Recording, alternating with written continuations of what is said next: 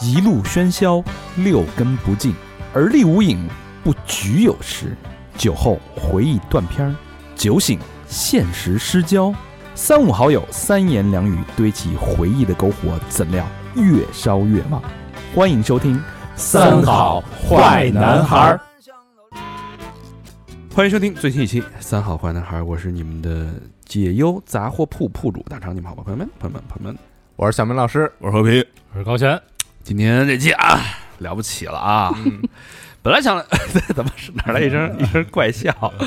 本来想聊一聊一期苦大仇深的节目，但发现这不是那么回事儿啊。啊本来想探探讨一下人类这个情绪的情感的极极端，嗯啊！结果发现聊到了人类情情绪的这个天花板啊。主要是一发现别人的痛苦，就感觉自己怎么那么高兴？啊这有就是都不是都说什么人的这个呃悲喜不能相通嘛，嗯是但其实听了太多别人的悲悲伤的故自己事，就喜欢，自己就高兴了。 对，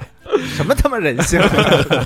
今天特别高兴啊！今天也是这个老友重逢、嗯啊，欢迎我们的两个朋友，一个是盛开，一个是周南，跟大家打一招呼。 Hello，大家好，我是盛 开。我是周南，哎，我先把这今天这期这期的点题先点了吧，嗯点破了。今儿这期咱们要聊一个是我觉得非常非常有意思的节目，嗯，因为一开始刚才咱不说了吗？解忧杂货铺大家都看过吧？东野圭吾那小说你看过？啊，嗯，你都没看过吧？我真太看过了。你给我讲讲讲什么的？就穿越嘛？哎呦，可以啊！我以为要说就是讲一杂货铺的事儿嘛， 我他妈看了百分之三十五了。那个其实就是大家把这种自己心里的那最深的情愫吧，其实放在一个有点像树洞的一个、嗯一个一个一个一个小说的一个对情节。嗯但是盛开跟周南干这事儿呢，其实就是当代社会的，我觉得是一个情绪收容所，嗯疑难杂症的避难所啊啊、或者说是垃圾桶不 不，怎么没法形容了啊！垃圾所，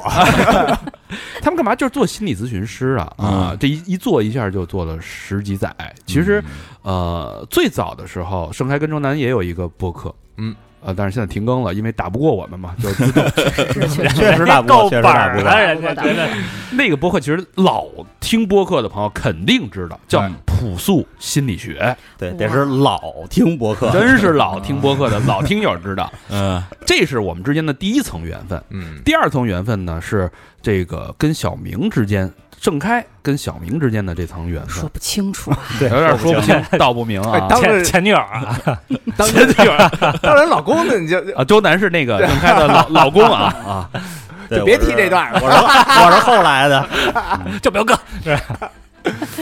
你们俩什么关系啊？我们都是新东方的名牌教师名师啊啊，而且我们都是一个组的。啊，你呃盛开肯定是名师，你盛开你认他是名师吗？他和那会儿还当过我的小领导呢，好像。啊，他是领导呢，我那会儿是潜规则来着你。是那个叫什么哪什么部门来着？英联邦部门雅思口语教研组组长。对，就是哦方教方练老，师，那还英联邦，就是澳大利亚什么全全归你，就是就是雅思嘛，就是雅思，啊啊有一小职，有一小官衔儿，有一个啊那盛开，你对小明什么印象？你说是那会儿还是现在呀？那会儿那会儿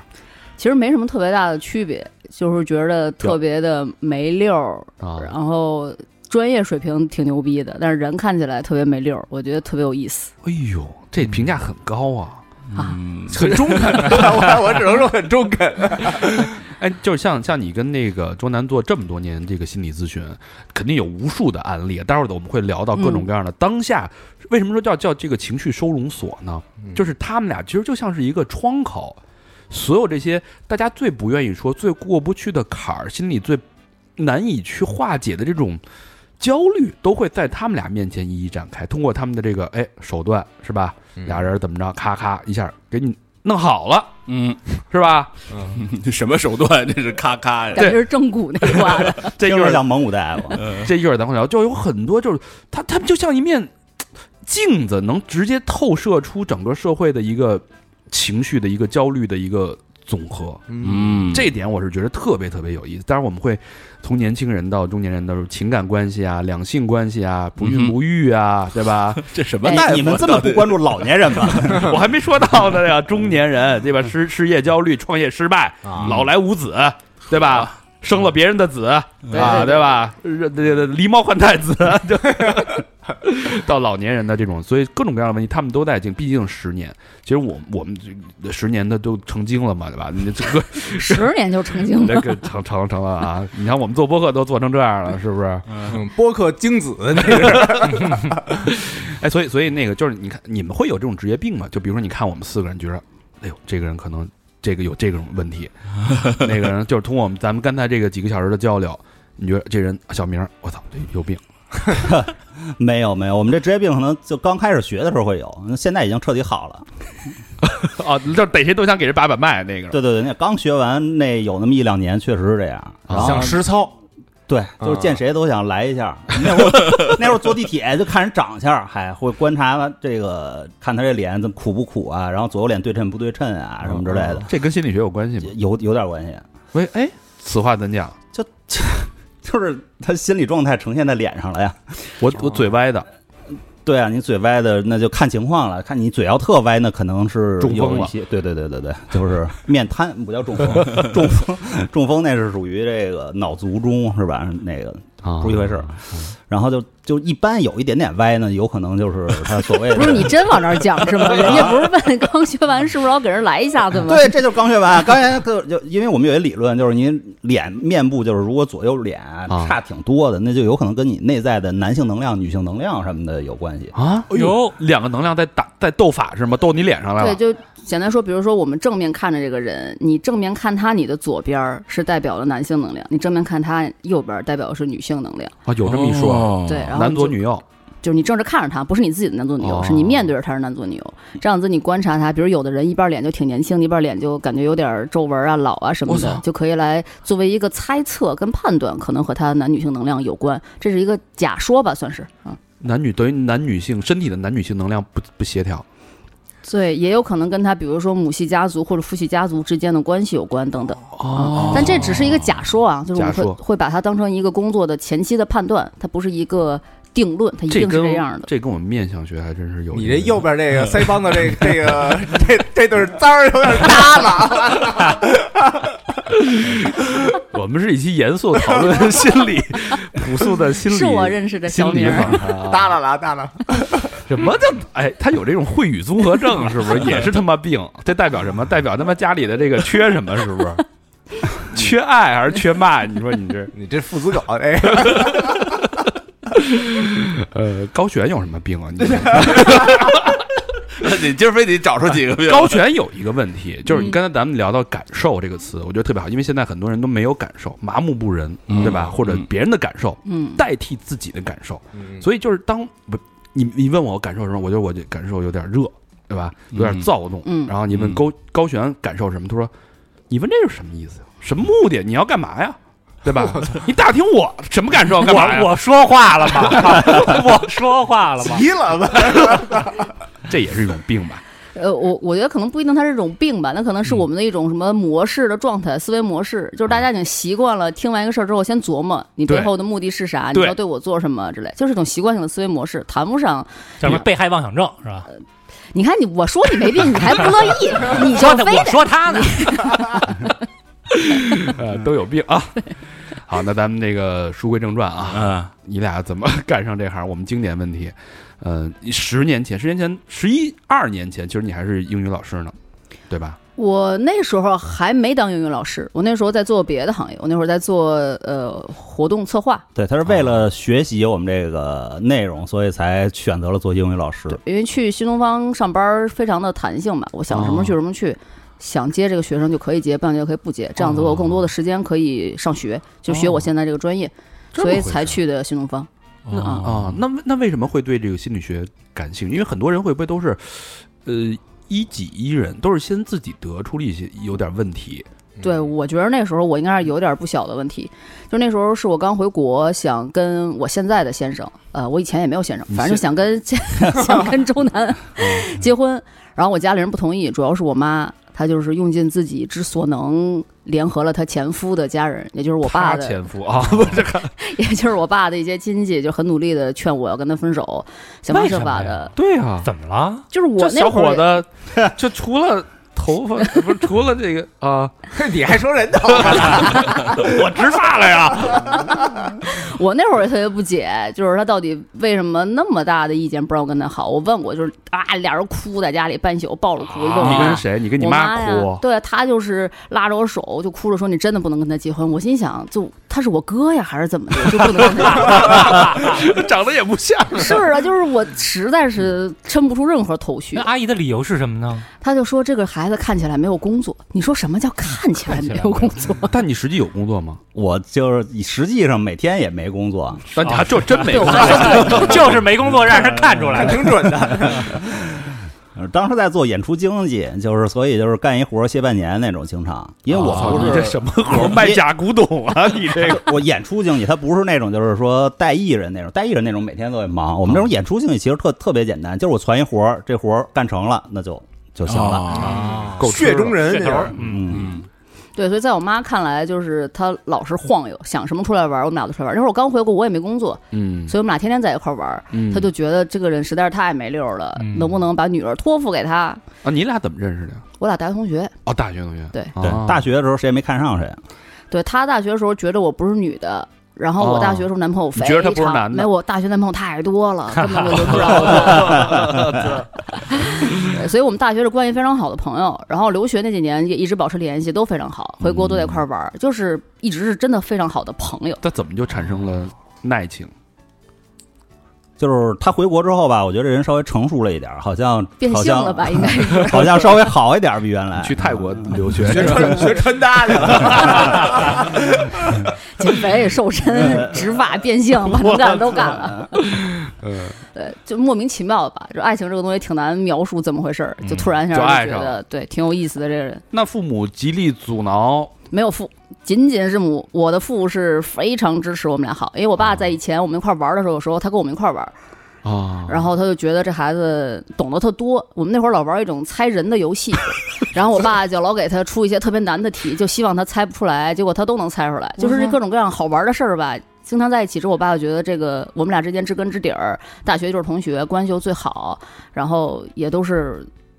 就是住的也不远， 反正嗯文化上、背景上都很相通，为啥不同意？嗯所以我爸就一直不理解这孩子到底怎么了。事实证明你爸是结论是对的。这个时候 现在不好说了， 这个时候得说对，那那妈妈到底是为什么呀？我是后来干了这行儿，然后包括我自己也做了一些工作处理，去了解到，其实一现在想想看，应该是我妈会觉得周南跟我爸太像了。然后她的婚姻没有那么幸福，她就希望我不要找一个跟我爸那么像的人，这样子能让我的未来更幸福。那换一个角度说，就是你找周南，就是因为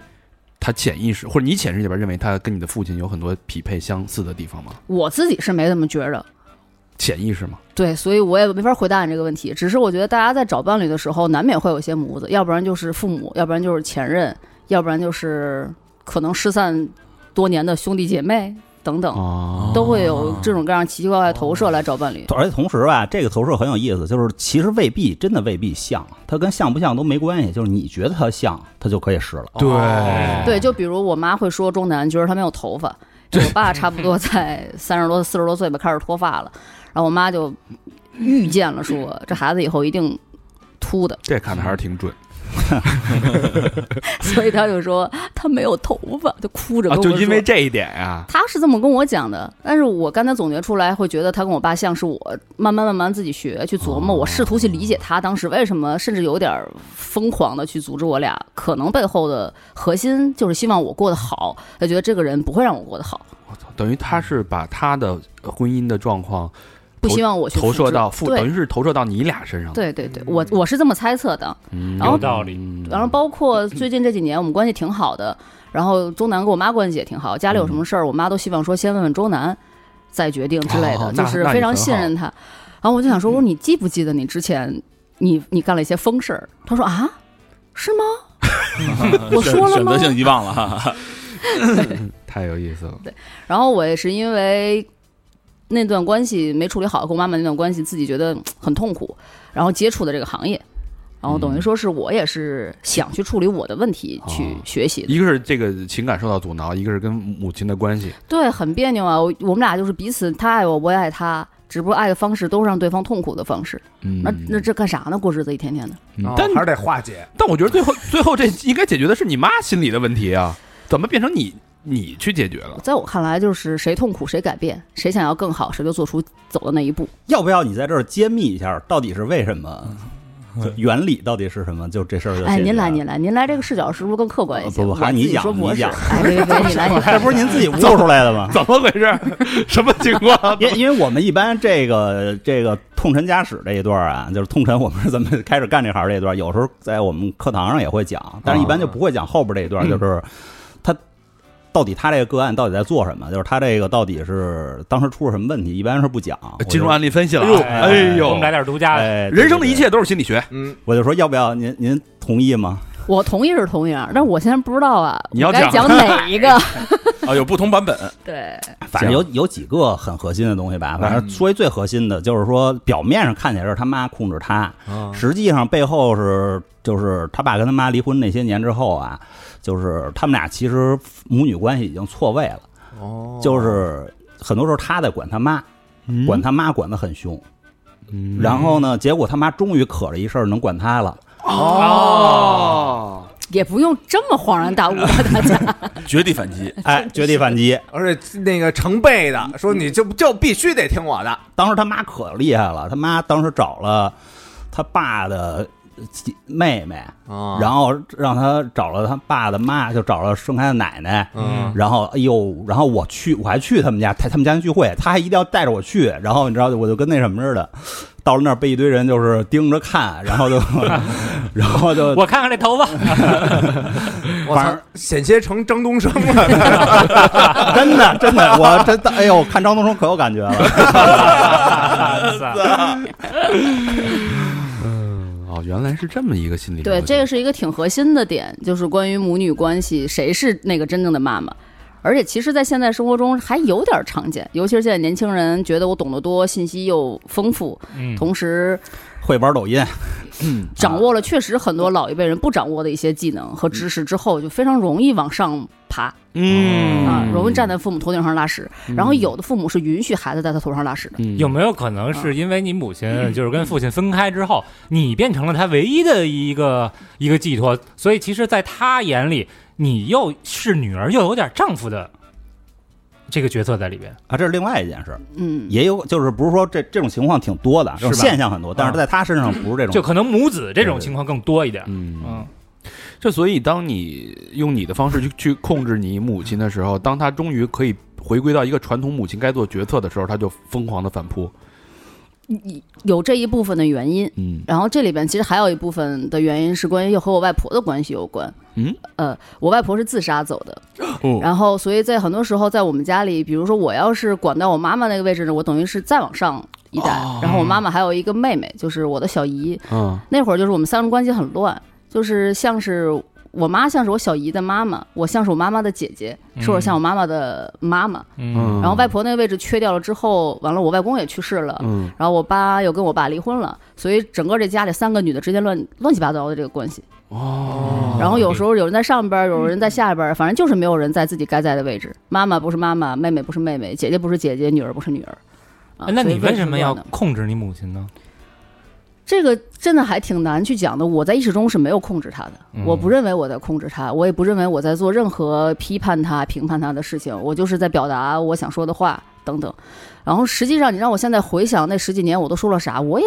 真的想不起来，就是具体也做了没事儿嗯做什么特别具体的事儿，就是你得怎么着，你得怎么着，逼着他妈干什么，其实也没有。就是两个人相处的一种可能一句话说，模式。今儿你怎么穿这个呀？然后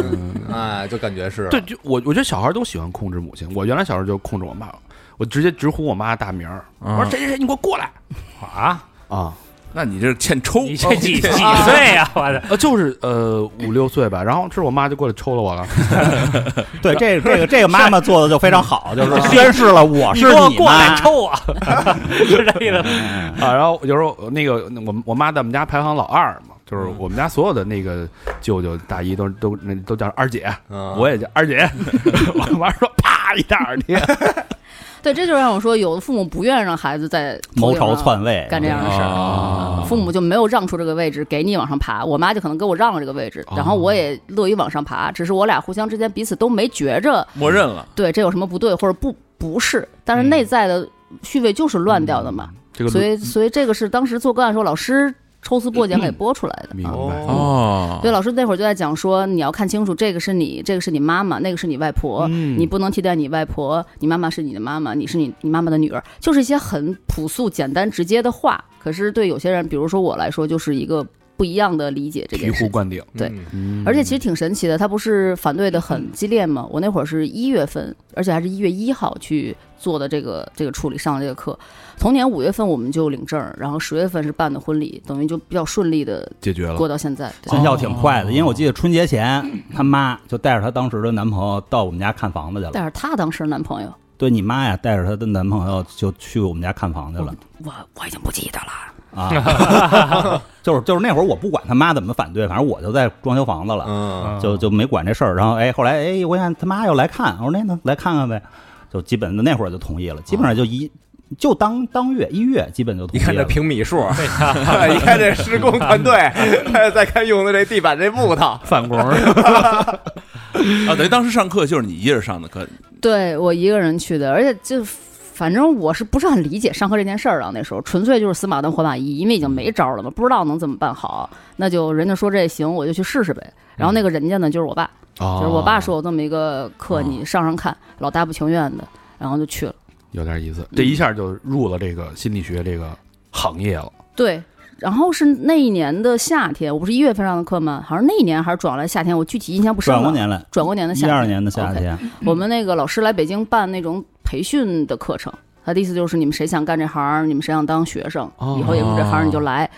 然后是那年他跟我一起，周南跟我一起，他不是干演出经济的吗？对，你也转行了，我那会儿没事儿干，他说你去看看 去，我就去看看去。我一看这挺好，为什么呢？因为这就演出经济是一个特别特别当孙子的活儿，嗯，这个活儿就没那么孙子，就是就是客户他不会把你当孙子一样，哦我觉得这特别好。然后主办方也不会把你当孙子。然后我觉得这个这个对我的社会地位的提升是有 这个行业不用当孙子，这个行业挣不挣钱先说着啊啊，但是他不用当孙子， 诉求很简单， 对对对对对，当时反正我职业痛苦就是就是见着谁都是孙子，见着演员是孙子，见着主办方是孙子，客户也见是，客户见着客户我也是孙子，就嗯太痛苦这个。嗯，啊所以俩人一下双双入行，对，嗯都是又是夫妻，又是同事，对对对，又是合伙人，对，哎呦，这个关系多难受啊！ 天天见你， 上班下班都见你，确实是，嗯嗯嗯。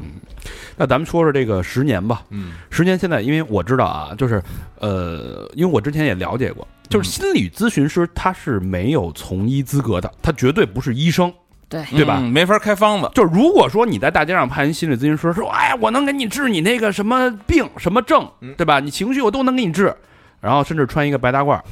这是不是就违法了？呃，对，除非他是精神科带，就是他有这精神科这科班学习的经验经历，对，所以嗯所以那现在，比如说我们现在市面上就民间，咱不是说医院啊，医嗯院那就是你有病看病，那就简单了。但民间像像你们这种算是呃心理咨询机构，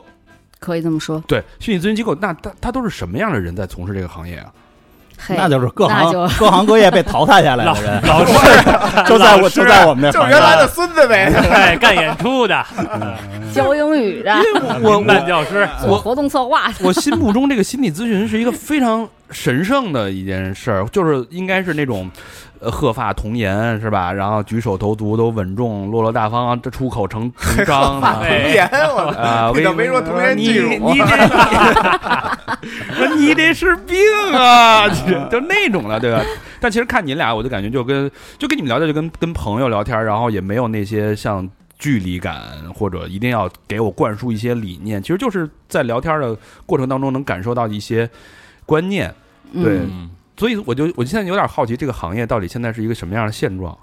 这个行业在我嗯国怎么说呢？还是属于始发阶段吧，始发阶段只能这么说。因为在这个七十年代，就是七十年代再往前那一段儿，其实我们国家是没有这个心理咨询的这个事儿的，啊甚至心理这件事儿都基本没嗯有。八十年代才开始把这个精神分析引进过来，然后八十年代不是特热嘛，弗洛伊德热，对，大家人人都来一本《梦的解析》哎对嗯啊。出什么事儿都是你跟你母亲，对吧？ 要不然就是你 跟原你生家庭，对，呃，那会儿还没有原生家庭，那会儿就核心就是你跟你嗯练腹练母练亲腹啊密练母结俄哎那里会甫儿，斯这一我段，张东升用知识武装武装自己了吗？又后来改，就是他。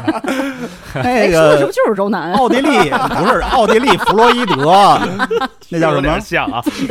什么范德一彪？古有哦弗洛伊德，今有范德一彪。哦古有古有奥地利国弗洛伊德，嗯今有辽北。北范德一彪， 反正一个，嗯，对就那儿会儿是这块，后来这块这个，嗯，因为我们大学的这个所谓的咨询类的教育是没有的，嗯就是基本上不教咨询，就是教这个就科心理科学。 理论研究这一块的，嗯啊，主要是这块儿。然后等到其实差不多得到一零一，反正就是进入两千年之后了，千禧年之后，啊，零五年那会儿可能还都没有呢。然后再往后才开始有的这个咨询的专业或者咨询的方向。一开始咨询方向还是得是研究生才能学这方向，然啊然后现在可能陆续有一些本科也有这个咨询的这方向，哦所以它比较的晚。说白了，这个学科建设的也没有特别的好。但他需求越来越多呀，嗯他，啊情绪对现在这年头这个情绪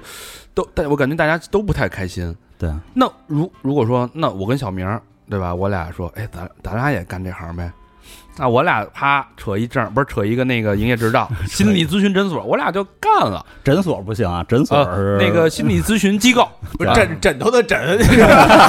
这可以，这可以，哎上这儿躺会儿了就好了。这可 以，门锁的锁啊，那我俩就就就就干了这机构了。对，啊就干了。那那不也就干了吗？那我俩也是心理咨询师，是不是小明儿是你俩可以是，啊？我俩嗯你只要认你就是。所以一开始你说你说介绍你们是什么？你说你介绍你俩是心理咨询师，我们俩就犹豫了一下，因为这个东西吧就挺容易的， 没有什么含量这个身 份。那我有没有什么考个证儿什么的？我哎呀，这是我最喜欢的话题了。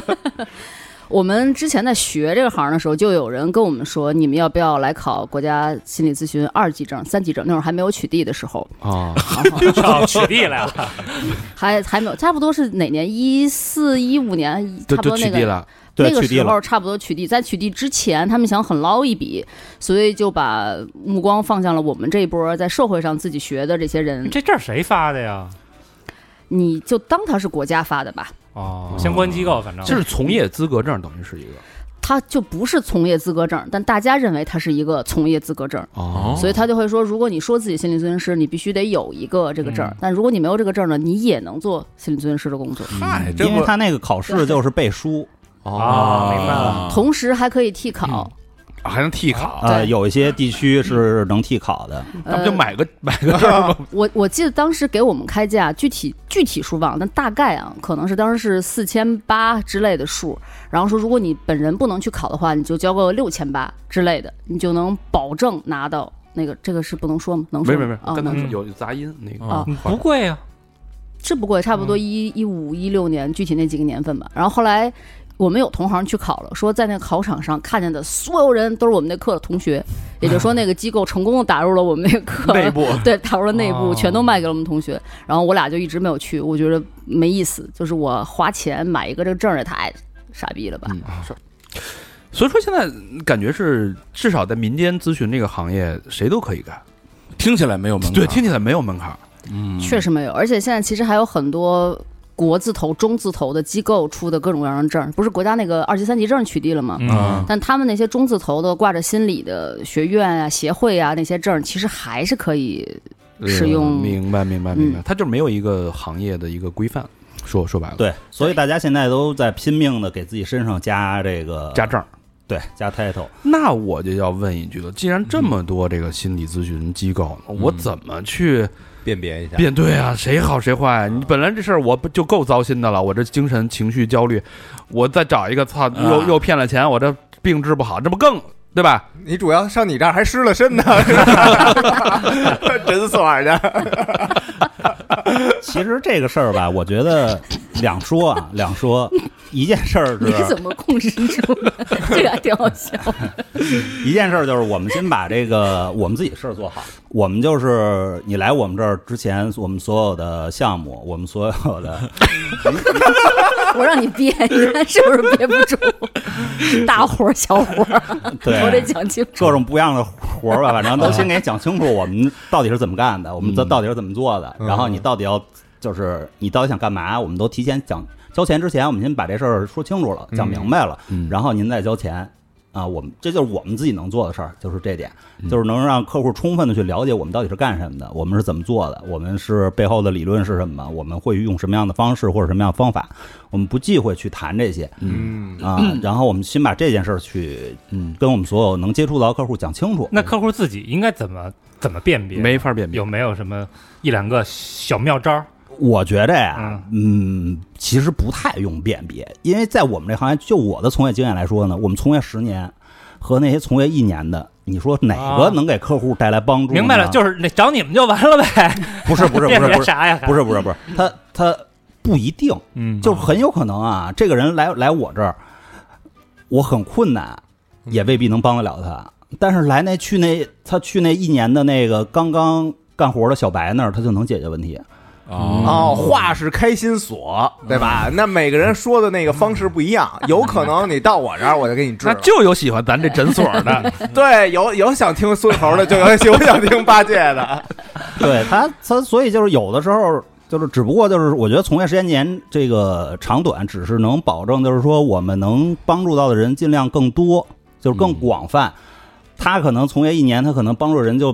比较窄，是嗯啊，还是看经验呗。啊我我怎么看这个事儿？我觉得这个咨询这个行业是一个慢慢行业，嗯，就是他没法去快速的大资本，你说是对吧？大资本，我他妈投个几个亿，我全国都弄这个咨询诊所，我觉得不对，这应该是找慢不着慢人啊，慢慢的一点用口碑一点一点积累，慢慢做大做大，做个一年两年十年二十年，慢慢慢就从不规范到规范到自己在在自己也在提升嘛。我觉得应该是这样一个行业，其实我们这行业问题就在于人才储备不够，其实就是这么简单，不是没有大资本，有大资本进来了，然后有一些就是线上平台在做的，现在这些线上平台都转做培训咨询师了，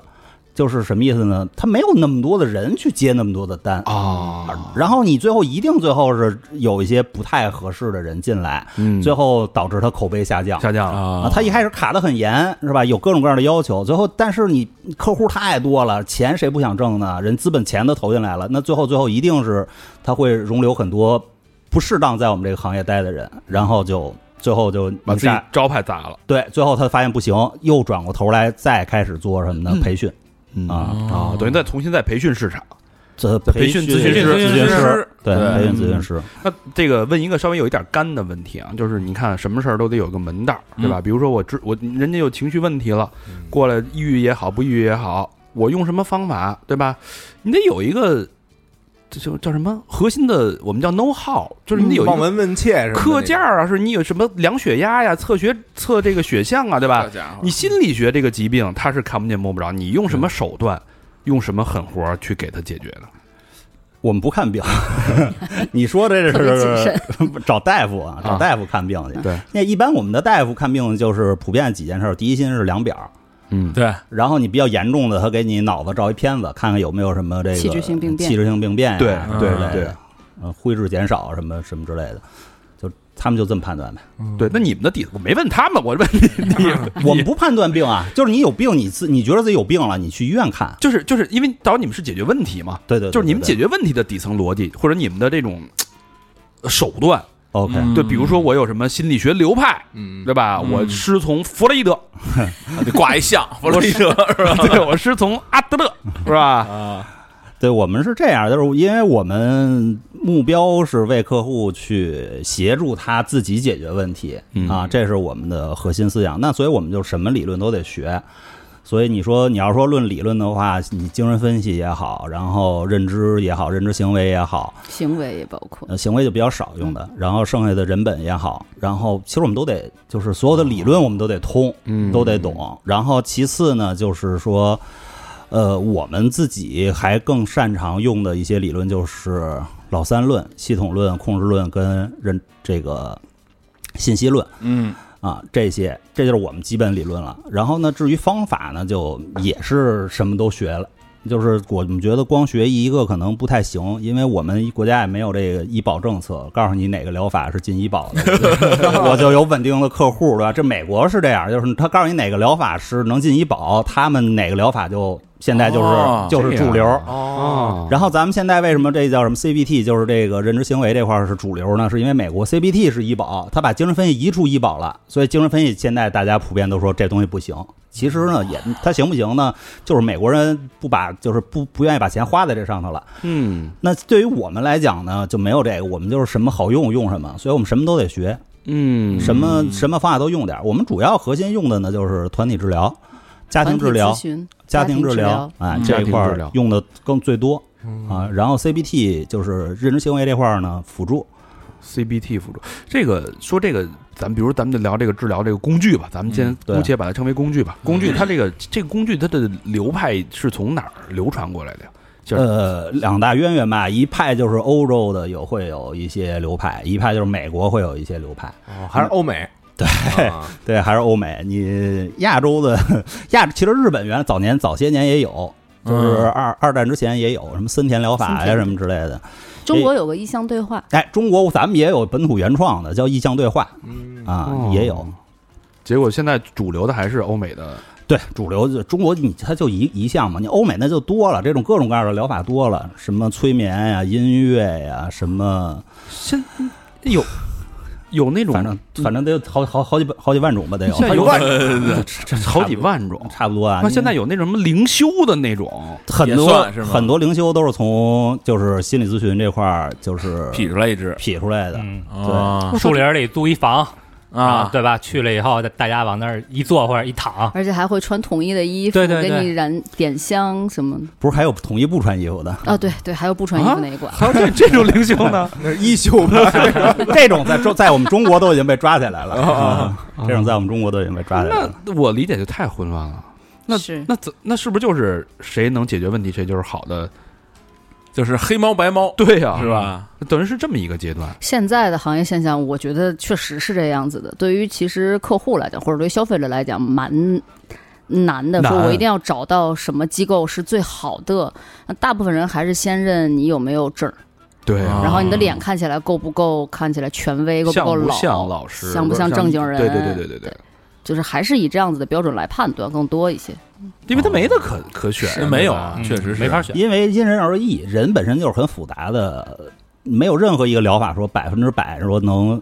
什么我都能管，什么我都能处理，确实也没有。对，如果你至少有一个条件吧，就是你在找任何心理咨询师也好，心理咨询机构也好，他跟你讲我什么都能给你管了的话，那就先暂时打一个问号。啊，哦，我觉得还是不是还有一点很重要的，就是看两个人眼缘儿，因为有肯定同样的道理，有时候可能老何说出来人就不信，小明说出来人哎有点道理，更他妈是不信。有这种，有时候我们客户的老公会回来联系我们说，我问我媳妇儿上你们课都说啥了，然后我媳妇儿跟我说了一堆话，这他妈不跟我说的一样吗？你还要花钱去听这俩人说，哦然后客户就会说，可是他们俩讲的我就听得进去，独立视角，哎，你你听你讲的我听不进去，嗯非常常见，就是你说的眼缘儿这一类，喜欢谁不喜欢谁，看谁不就顺很眼，很主观的。非常主观，然后理由也是五花八门儿。比如说不喜欢我的理由，因为我上课穿裙子。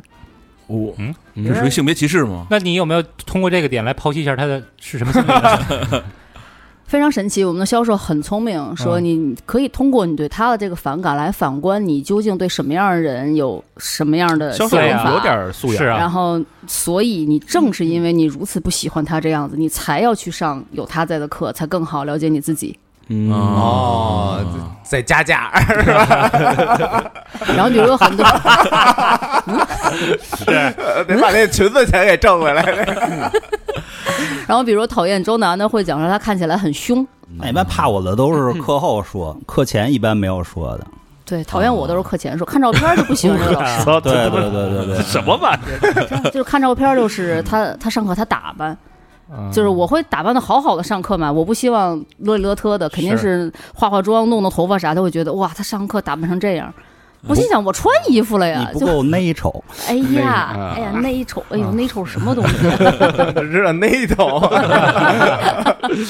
行，咱们这个这一趴主要聊什么？让大家了解一下啊，嗯现在这个民间市面上这个所谓心理咨询机构到底是一个什么样的现状，嗯，对就是吧？糟糕的现状。 就是我觉得就是挺糟糕的现状，就是鱼龙混杂。鱼龙混 杂，呃就这么看有没有证儿无所谓，其实就我觉得就有点像什么呀？就是建国之前啊，那个嗯那好多江湖郎中，嗯全是游医，大家走街串巷给人看病啊，就是那儿谁病了，请那个人，请那，就看完最后你也没证儿，但每个人其实都有点自己的绝活都，有点东西嗯，但是你也没证儿。直到建国之后，那个国家立了一个法，你们所有人都过来考试，然后大家统一规范，有行业出现，然后有行业规范，有这个协会开始走入正轨。但是现在这个行业目前是这么一个混沌的状现在态，这个心理咨询这个均价啊，大概是一小时是哦，这个价怎么说呢？就是大概看看啊人开，有人呢就敢开三五千一小时，我操，有人呢就你开个随喜。你们这种级别呢？啊 表哥嘛， 你你们这种级别，或者比你们这种级别再弱一个级别的，大概是嗯人家有十年经验的咨询咨询师，嗯，没没关系，就是是我们我们两个人给陌生客户，就是不认识我们两个人的人开价会开高一些，就我们不太嗯就是想接陌生客户。四四位数才是。对对对，四位数。啊，嗯啊行，一小那时既然没证儿也能干，咱们三百一小时开始。对呀，这这行业就变成最后就是竞价了嘛，对，就越来越烂。对，因为你知道，有的人他就是敢开高价，啊，就像你说的，你三百都是便宜的。我们教过学生，我们明确说大概啊指导价，你比如出去三百一小时，啊假如这么说，他就直接翻番儿，出去就是六百或者八百一小时开。就是跟我们这儿学了三天，学了一个小技巧，就哦学会了一了。个小技巧之后呢，我们说你这东西差不多市面上值个30三百，啊啊！值个三百一小时，可以下山了，但是呢，他就敢开八百。这这这是懂心理学的呀，哦 重赏之下必有勇夫啊！大肠肯定干得出来这事儿市场经济嘛， 我干不出来，我我这五十，我看人看看人那。比如说看人有的还可以再给你点 儿，比如说有外国人来干这行吗？哇，那太多了，因为这个学问其实大部分都是就是美国来的从吗？欧欧美来的吗？我欧美来的老师就挣得多啊，师真正的多比，国内的挣得多是吧？比国内挣的肯定是要多啊。就大家信外国人嘛，信外国脸，中国人普遍还是但他有这个崇洋媚外。他活儿真，好吗？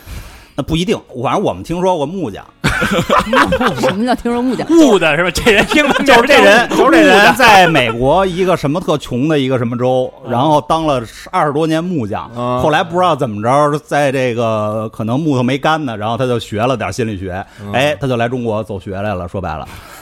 我操！然后就能挣钱。就能挣钱，挣因为得没人比挣的比我们多。迪克歪他悟的，那比比如说我是去留学美国学的这行业，在美国什么什么哎什么大学，对，是吧？哎我这美国剑桥的，这是 这个呢，就是还是木匠， 啊就是得看你学的什么专业。就是你比如说对在国外学的什么临床临床心理学呀、什么之类啊的，那你回来之后他开个一两千、两三千一小时什么的，这很正常。嗯啊，他挣的就是起人起点就起步就会高啊，就是因为他有这么一个身份在嘛。啊因为其实那个也确实也值，为什么呢？因为他挺难学出来的那个临床心理学，得嗯啊挺挺多年份，然后还经过督导什么之类的，也人家是熬出来了。啊系统受训，嗯嗯，所以他就会高很多。然后，但是也有一些他也不是学临床心理学，可能跟心理学不知道沾点什么边儿。然后他学了一些野的，然后他回来的时候他也说是我在国外学回来的，也也有这么说，因为我们也说我们是从国外学， 因为我们确实在德国学了一阵儿，然后学回来的，对吧？那那我们也说我们是去国外德国旅游期间，可以游啊，学游学嘛 可以。你们要是说真是想去哪儿旅游，然后我给你们找找本地有什么，就是这种学习类的工作坊，你们去听一听。学完回来之后，你们啊也也会给你一个小证儿，然后你拿着你哦说我也学过，你也行。还说 workshop 是吧？对对那三对对百对，可以直接涨到八百了。我天哪，这东西啊，那就算了吧。我觉得这个确实鱼龙混杂，还是我觉得还是得看疗效、这还得看经验，经这验个、经验太重要呃了。经验、口碑、疗效。对，反正对大家不要把眼光放在咨询师的证儿上。啊啊，这是一个尽量不要以证儿为考 量标准。就是最近还有人联系我们公司说可以批发，证书，就是中字头啊、国字头的协会以及学院的心理类的证书，嗯然后还给了我们零售指导价，嗯，还给了我们批发价。还你给你是不是不要讲这段？你如果讲这段，咱们以后这业务好像开展不了了， 就 我没说具体数嘛，不是，只是说大家就不是要宣传一下我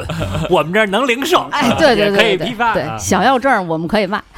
不是你正经着是吧？我们不是卖啊，不是卖， 你还是真还是得卖这儿学了习我。对，就是大家不要被某些咨询师头顶上挂了各种各样的证儿所完全迷惑嗯啊！你可以更多的看，你比如说他有没有其他的介绍，或者你可以跟他试着聊一下，或者是看其他的评价等等都有可能吧。总之别别别被证儿骗过，这个太可惜了。就是啊我，那那我判断我就是看我自己的感受。对，更多以你的感受为主，转介绍，还是更多你可以你朋友周围的朋友的转介绍，也是一个渠道。他会他相对他靠有体验，呃，对，人家有嗯体验，他会给你讲。然后第二一个呢，就是你跟这机构你前期咨询一下，嗯你聊一聊，你就觉得他靠谱还是不靠谱。对，因为现在机构肯定有对接人嘛，或者销售，或者产品推荐等等。你跟他们多聊聊天儿，比如这个推荐人跟你口味投不投，他的产品内容你喜不喜欢，嗯呃，咨询项目你读不读行不行，以及有一些机构他们会有一些体验的小课程、小沙龙啊，什么一两百块钱几个小时的，你就多去试一试、明白，啊，多接触接触，总会有选到你投缘的，你觉得好，你觉得合适你的。放心，就是凡是贵的产品啊，它背后一定是有一些体验性的项目的。嗯啊，嗯，只要你别找网红，网红那是单说，网红人家是是打的是有名气。有溢价，嗯，对你只要找不是网红，凡是贵的产品，它都会有体验性的项目，你去体验体验，那也花不了什么钱，也你就去试一试，你感觉好，你再嗯这个东西还是选择真得货比三家。对对啊，如果它又贵嗯又不给你体验，就催着你交钱，那嗯就你就知道怎么回事了。行好啊，咱们刚才说了啊，现在这个咱们这两位干的是一个心理咨询，就其实就是好多人找你们倒脏水的问题的一个一个一个行当 啊，对吧？多多多，心里最不堪、最难受的事儿都跟你们说，就像是一个现代社会的情绪收容所，嗯对吧？我们好好聊聊现在当代人到底都得了什么病。嗯，你们主流的咨询客户都是什么样类的人群啊？我们这几年做的好像青少青青年少年多，嗯最近青啊，年，青年少年青年是指多大？青年三十往下吧，啊，十五那岁就往上，还是九零后，年轻人。那十五岁没未满十八，零是不是零得零家长带着去啊？大家长一般有的时候会有家长，有的时候家长就自己出去了，有的家长不愿意出去就听着就跟旁边听听哦着。对着，对对，那那都有什么呃其呃问题呢？典型的青年主要 典型就是佛呀，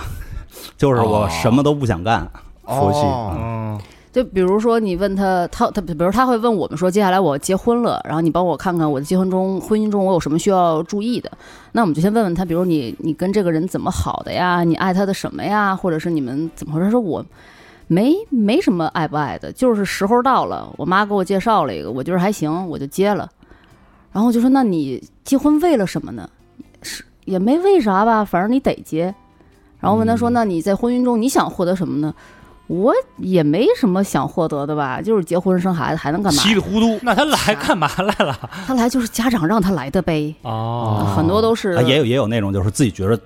好像不太对 劲，哦怎么就稀里糊涂的这个就都有接下来就都有都有就要结婚了。就到结婚门口开始自己打打，对打鼓琢磨了一下对，然后还有那种关于工作的问题，比如说这工作干的也不舒服，那干着也没劲，可是又得工作干啥都没劲。啊。那不哎那这这找职业咨询师去这啊？很典型的对那这个婚婚姻这个啊，就是马上要结了，然后觉得啊可能有点不对劲，那找你们来聊，你们会给一个什么样的建议呢？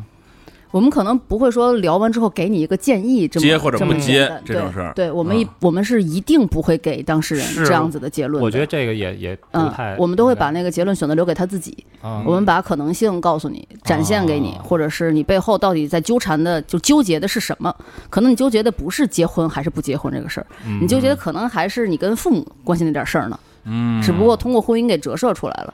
或者你纠结的是别的什么情绪的卡的点等等，把那个给你展现出来。所以具体结还是不结，其实根本不是核心问题，嗯只是大家会觉得这个是我面前困扰的很核心的点，我拿出来聊。嗯不回答封闭式问题，嗯就别人问我选 A 还是选 B，我们肯定不会给这样的答案的。嗯那这现在在职场迷茫的是现在很多年轻人的对一个状态，比如对有有躺平了，我摸鱼的，嗯对吧？我不想奋斗了，想找个阿姨的，这什么都有。嗯，这个他这种人，他就是你们观察到的这些客户，他心里其实最后的逻辑，或者说背后的问题在哪儿，纠纠结点在哪儿呢？嗯，你往社会面上来讲，确实选择比原来少了，然后机会也没有那么丰富，资源也没有那么丰富核了。心就是没有价值感。嗯，我干这些没有那么有意思的事儿，我得不到我该有的回报。刨去钱之外啊，就是我得不到什么乐趣，我得不到什么成就感，我也不觉得我多有意义。嗯，连尊重都没了。那对，那感觉无解呀、这你们能能解决什么呢？我就帮你听你发发牢发发牢牢解解心宽。呃，不一样，我们可能会从别的角度来探讨一下你，你究竟工作是为了什么？比如你工作是为了挣钱，那咱们就想怎么挣钱这件事情，就是咱们就把目标放在挣钱上，去想什么方法去，也不是什么方法挣钱吧，就是把钱这个事情的重要性咱们提出来，也不要羞于谈钱。比如说，就是为了挣钱，或者还有些人工作背后的目的是很说不清的。我们前两天有一个个案，刚才我还在跟周楠聊，就是有一个女孩儿，她在这个单位干了很久，然后一直干的其实也稀里糊涂，但是干的不差，但总觉得好像差了点什么，就是没没什么激情，但也不想辞职。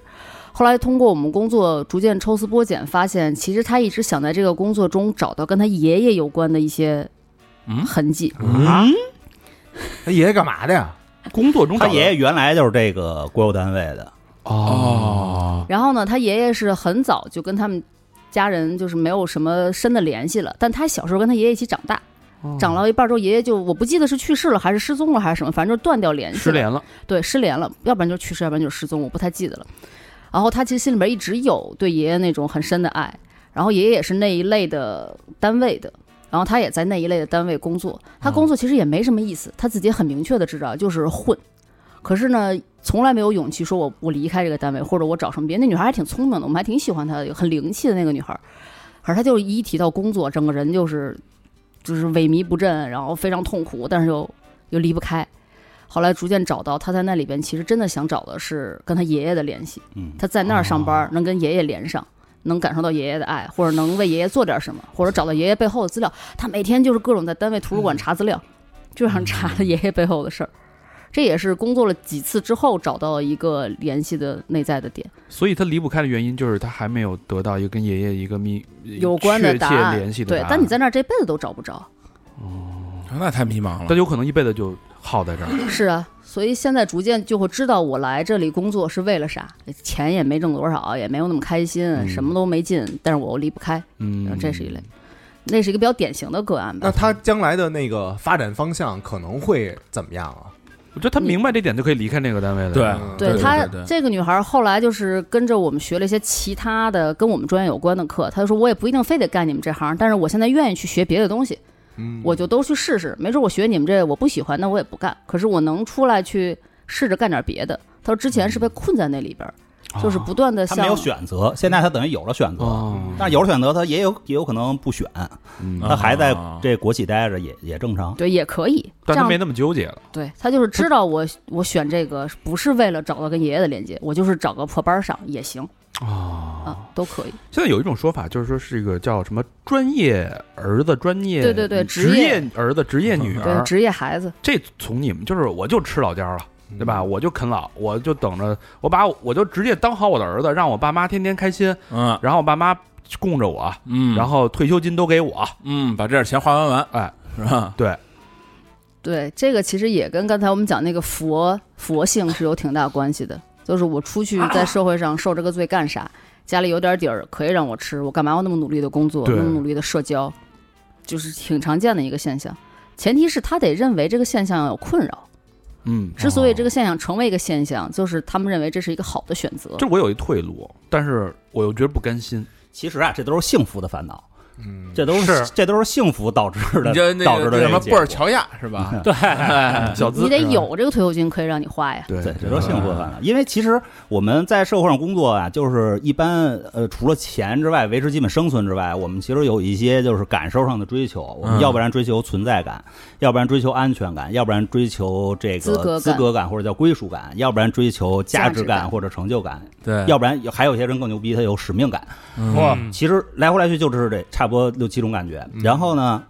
他为什么现代人很多人他不去外边找了呢？因为他在家里边既有存在感，也有安全感，也有归属感。然后他爸妈还天天夸他，他也有价值感。他哦本身他本身又没有使命感，那他这四个感觉全有了，然后家里又有点钱，那我出去工作干嘛呢？那不把孩子给害了吗？。我出去工作，我出去工作不是呃就是还被人天天被人 PUA，、嗯我还天天这个没准还天天说要开除我，对吧？我我干嘛呢？我我没有这嗯些也不一追求定，是把人害了，啊你这么一想啊，对他自己也其实活挺好的 是哎，所所以所以我现在的困惑就在这儿。我之前就挨骂嘛，我挨我们听众骂，就是就因为我一直属于那种就是必须得你必须给我努力，你必须得奋斗，你不能、不能必须自律，不许懈怠，嗯不许躺平。我一直是这这个这个观念，但是你哥，因为我们做播客也十年了，我哥七八年前，哎。大家还觉得啊，大肠牛逼，上进啊，嗯努力啊，属于这什么对吧？呃，对对嗯是吗嗯模范啊，呃有有这个声音 啊。那现在我说这话，就是说啊操你他妈为什么这这这就是就这就这套就开始骂我。不是，我觉得问问题在于哪儿？问题不在于说你给人的意见是一还是二，而是你刚才的话术，你必须得努力，你必须，你你不要告诉人你必须要怎么样。爹味儿太足了，对，就是你告诉人家你必须要躺平， 你也会挨骂；你告诉人家你必须要努力，你也会挨骂。我不是说，不是，所以不就是那他意会思挨，骂，对吧？ 就是其他别的不是，反正我说什么 都挨骂。就是骂 他，就是你不能说你必须得我这四个字，你我当然不是是地区，我只是说把自己作为一把尺子去提提供一个范本，一个你模板。凭什么是一把你尺先子聊呢？聊自己吧。 你凭什么是一把尺子？完了，这都不用等着听众骂，就自己人先骂起来了。所以就给你分析这个深层的原因啊。这咱们这属于现学现卖， 三百了，三百了，三百是吧？三百有三百，我值三百 吧，值值值值值值值。太值了。值三就百。就因为我觉得就是这是一件理所当然的事儿，但是现在对现代人来说，他有他有他有自己的理所当然。对他做了这个选择，他做这样的行为，也一定背后有他的动机，然后他动机一定是合理的，他认为对他是有意义和有效果的，嗯，他才要做这样的选择。那我们的工作其实就是让他多一些选择，啊，嗯但是他具体到底是不是选，就是他没准还是照原来的路走，但是他多一些选择，他心里头也会舒服一点。就是所以我理解很多人的困惑，并不一定是他自己现在所提出来的这个困惑，嗯他有一个折射的一个怪。但你们的任务就是我给你找着你那根儿上那个困惑，你有挺有慧根 啊，是吧？这是我们教学当中很重要的一点，就是当事人提出来的核心议，他讲的议题一定不是他的核心议题，嗯，哦嗯，就是他嘴上说我要处理什么关系，实际上一般情况下都不是那个关系是他的核心议题。明白了。所以虚晃一枪所有人在骂我，其实骂的不是我，是老何，懂了，朋友们，这不就明白了吗？一下就释怀了。其实，其实他但我估计这期评论骂的就是你，就是你，就是你 他可能是骂的就不是你，骂的是他儿子。 啊！他是他是这么个折射怎么关系还这么骂人啊？骂的是他们家狗。 不，其实一般来说应该是骂他爹呀什么的，但是我觉得骂我一说这骂爹，就听众肯定就就该骂我了。 我觉得还是让听众找个儿子比较合适。全是他妈挨骂的节目太。惨了，我嗯对我们那会儿也挨骂， 咱不就干这个的吗？ 是是，我们就是挨骂的啊。呃，对，还有一个就是这个情感，两性情感。啊，一长久不变的话题。对，这个现在对你你们怎么去看？比如说有有没有什么那个？哎，我们有一个很很很有意思的观察啊，对对对对对就是 就你们是八零，咱们都是八零八零后，八零后啊九九一是 属于属羊你，对对对，背下来的是不是 属于？背背的背的。就是我觉得咱八零后都至少知道有得有爱情这东西。嗯，啊，是哎，你又挨挨骂了啊？凭什么八零后都得知道？对，，凭什么九零后就得有爱情啊？不是，就他们现在就是，我发现好多人没有爱情，然后对这东西也不是很追求。就我没有说你一定得有啊，就是我发现有这么一现象，就是他们啊不滴水正不经漏了呗就。对他们好像对这事儿感觉不是很重要。啊！是，嗯，然后就是这挺新鲜的，我觉得嗯为啥呢啊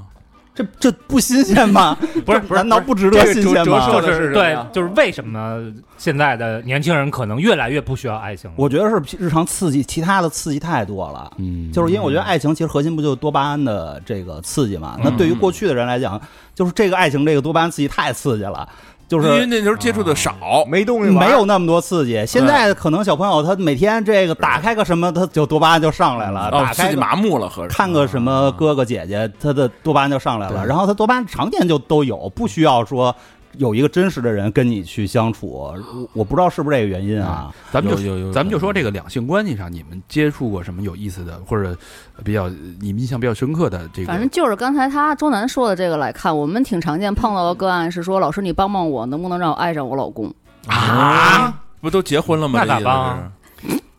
就是当年结婚的时候，她不爱，她出于某种原因跟理由跟她老公在一块儿了。哎呦，这不是钱的原因呀、孩子或肚子里怀着怀着孩子的你原因、啊。想说别人的孩子是吧是就是别人的孩子呀，就别人的孩子的原因呀。有她 这嗯，对啊，出于这些原因，她最后就是选择了就是进入这段关系。过一段时间之后，发现这老公挺好，哦，但是自己从来没爱过，然后说看能不能爱上她老公，这对我们来讲就就特别难。哦，挺好，跟爱上这是两层两层的东西，这不废话吗？我觉得你挺好，话啊！都说老何不 错，关键时刻虚真伪，太虚伪了，你们。对，就有很多人会，第一像刚才周楠说的，可能肚子里怀的是别人的孩子，然后跟跟别人好了。这在我们这十年的工作中的数据是超出我们想象的多，反正超出我想象的多。哦啊。就是我没有想到我具会具做体到，具体给我们讲讲怎么 叫怀你这眼睛都放光了，怎么回事儿？ 就 就是比如说。那个当事人过来给我们讲说，孩子现在已经比如九岁、十岁、十一二岁了，然后长得越来越不像我老公了，啊，他会这么隐晦的说，但其实我们也能听出来，意思就是哦这个孩子不是她现任老公的，但老公不知道，但是老公是不知道的啊，或者他会说我想跟我老公再生一个孩子，我就说那你你生吧，你找我们干嘛呢？啊、 是因为跟这个老公没有自己的孩子，前一个是跟别人生的，也是老公不知道。嗯，哦，但是他就他他会觉得愧疚，还是说对，愧疚是一个很主导的情绪。所以在这段关系中，他也很痛苦，但他又希望维持跟先生的关系，所以可能会找到我们，比如说怎么能让他情绪好受一点儿，哦比如说怎么能更顺利的发生性行为，因为他可能自己内在很痛苦，反而没法进行性行为，就更不可能生孩子，要不然只能借助就是其他的手段。她这个愧疚啊，她基本上会派生，就是一她这愧疚是不能表达的，嗯，我哦表达就翻车 了，对她啊不可能跟老公表达，所以最后这个派愧疚呢，她表现表达不出来，表现不出来之后，她有可能派生出，比如说恐惧跟愤怒出来。哦，因为他一直也压抑那种情对，绪，所以你不对是看到说有的，你说这人怎么这么不讲理？明明是他错，但是他还跟这儿叉着腰，他还倍儿牛逼。嗯，其实是他自己知道自己不对，他愧疚，哦但是他的愧疚又得不到表达，他就最后派生出来，他就开始愤怒，他就你就你就感觉这人怎么这么作？哇，这是一种无嗯法去诉说的愧疚啊，很多作背后其实是他愧疚。嗯，就是他他完全知道自己是几斤几两，或者我干了什么，不就是先急管后急吗？啊是那一套理论。啊，嗯，所以其实这种当事人数量还挺多的，挺多的，啊对，就是超，反正是超出我想象的多。就我最开始第一次碰的时候，我还看完呃那这个嗯中国性教育也有关系吧？对对很多性教育不到位，然后就就就真也的没是保护好自己，对对对啊这种用什么合理的方法去化解他的这种情绪啊？那你首先你得能表达愧疚啊，这是很关我键的。没法表表达，不就露所以馅儿在了所我吗以？们这儿可以表达呀。哦啊到成忏悔式了了。嗯，嗯不是忏悔，呃，这里边可能也有关于我承担我该有的责任，可能也有去面对跟处理自己本身情绪那一部分。我们可以让那个愧疚的情绪得以一部分的表达，但并不意味着这个事情本身你没有责任。那是你去解决不了啊，那还是没解决啊。对，解决不了历史发生的问题是肯定不可以的呀。我不能通过我们的工作让这孩子变成你老公 吧？我操那我才收，我才收这点 钱，是不是？我后边得加十个零儿，我得。 整容机构那是。所以他其实是在这儿得到了这种情绪的宣泄。你这么理解，嗯他也没地儿宣泄，他跟谁说呀？嗯，周围朋友他肯定不可能说，嗯说就有有可能露馅儿。嗯第一是情绪的表达，第二一个就是这个表达完了情绪之后，他现在此时此刻接下来未来他要往什么方向走，哎我们也可对以去给他去做一些探索。比如说，有的她希望跟她老公继续过，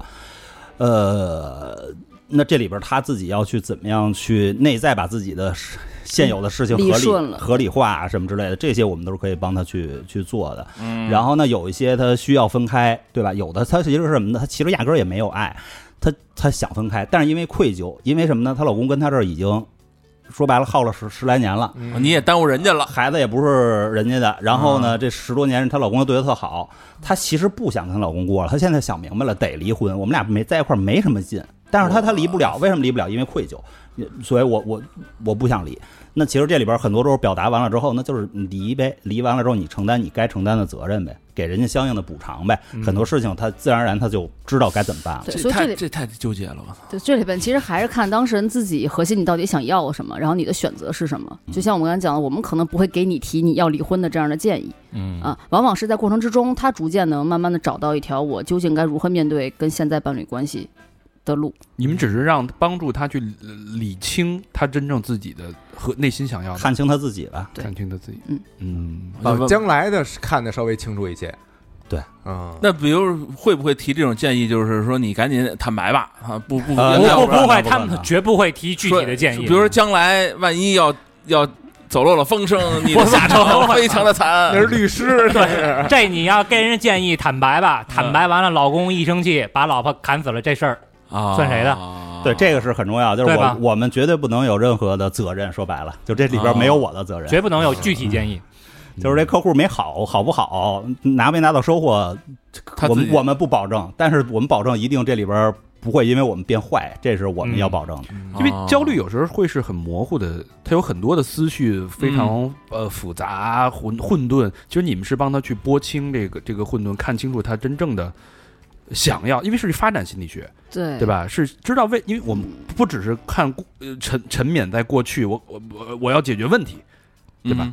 对，就是我们日子都是过过过未来的嘛，日子是嗯往前走的呀。就是你是从前发生那些事儿，没错，每个人从前都发生了各种各样的事情。嗯那从前那些事情它结束了，事情本身就是结束了。我们可能需要处理一些由那个事情而带来的某种情意结、某种情绪或者某种观念，而影响了你现在的选择。嗯对那我们希望是我们从现在入手，回头看过去的目的是为了过更好的未来。对嗯，看过去是为了未来，明白。我之前有一个朋友啊，他是有有一个挺棘手的情况，这个情况还不是个例，不是说一两个人啊，嗯哼一票一票的，就是女生啊，跟他好了之后，无论是朋友结结婚结没结婚啊，就是不能发生两性的亲密关系。嗯，这你们有遇见过吗？这种还挺普遍的吧？挺普遍的。盛开老师给讲讲吧，首 先，对女性话题多，女性居多啊。嗯对，我觉得在两性关系中很难进入具体的性关系这件事情，或者很难发生性行为这件事情背后，大概率有这么两种成因吧。第一种，我们可能考虑一下，呃，直接说就是性创伤。啊，嗯有没有可能在过去的人生经历中，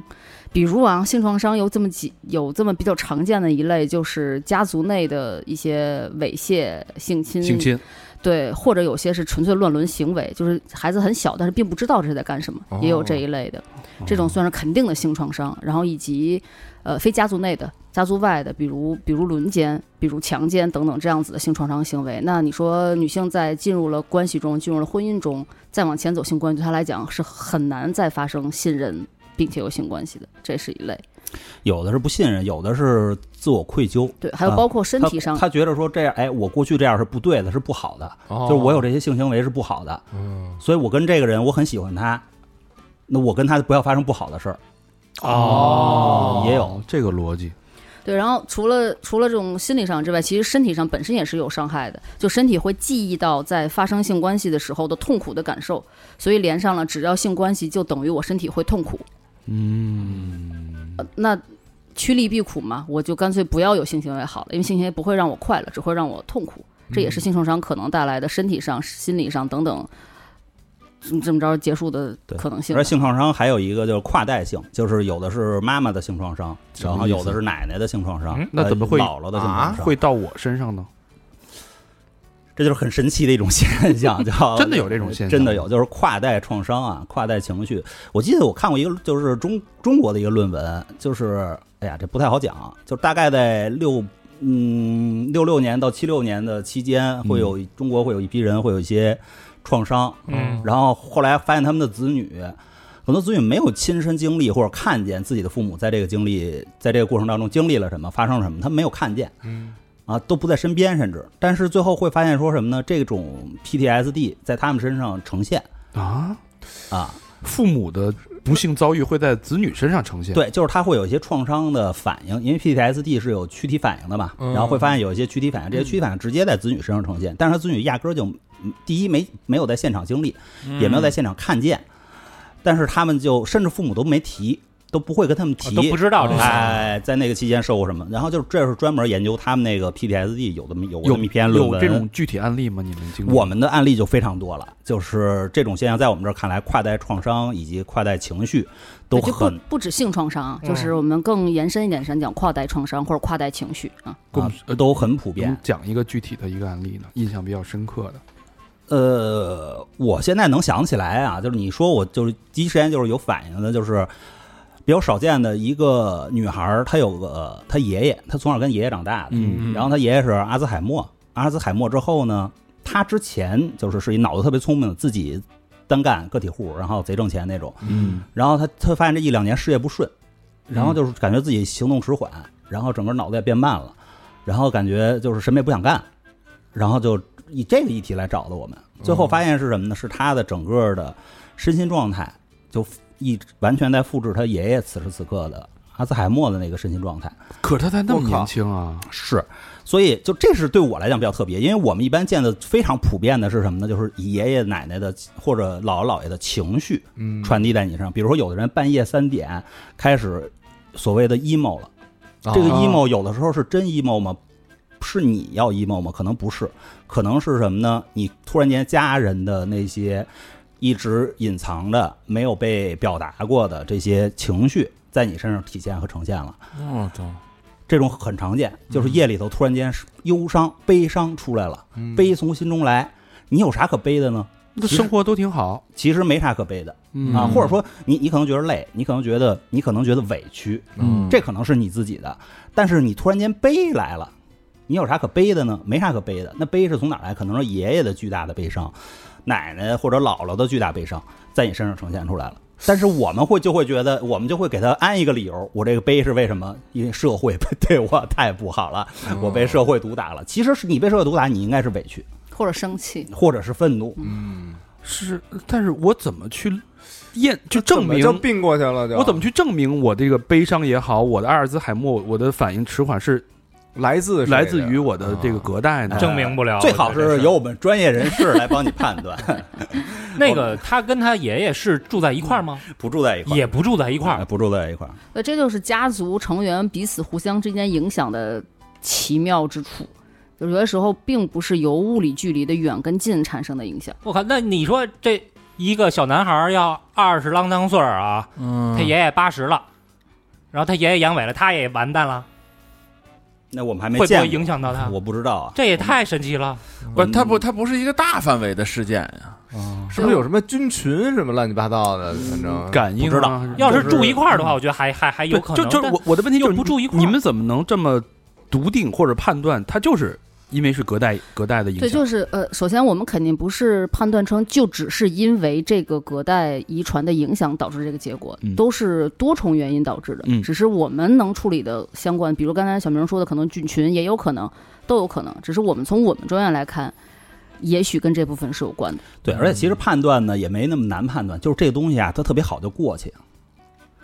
哦就是你只要跳出来，迅速就过去了。就一瞬一一股劲儿，对，嗯，你甚至说一些话，你甚至说回到当下，就是你回到当下，你说我现在琢磨一下明天要交的 PPT，这个情绪就瞬间就过去了。但真是在你身上发生的事儿。比如说你的这个，你你父亲三个月前去世了，你这悲伤，你到夜里头，你说我做个 PPT，他可能过不去，过或者坐一会儿他就又来了，过一会儿他就又来了。但是这个东西它是很容易就过去的，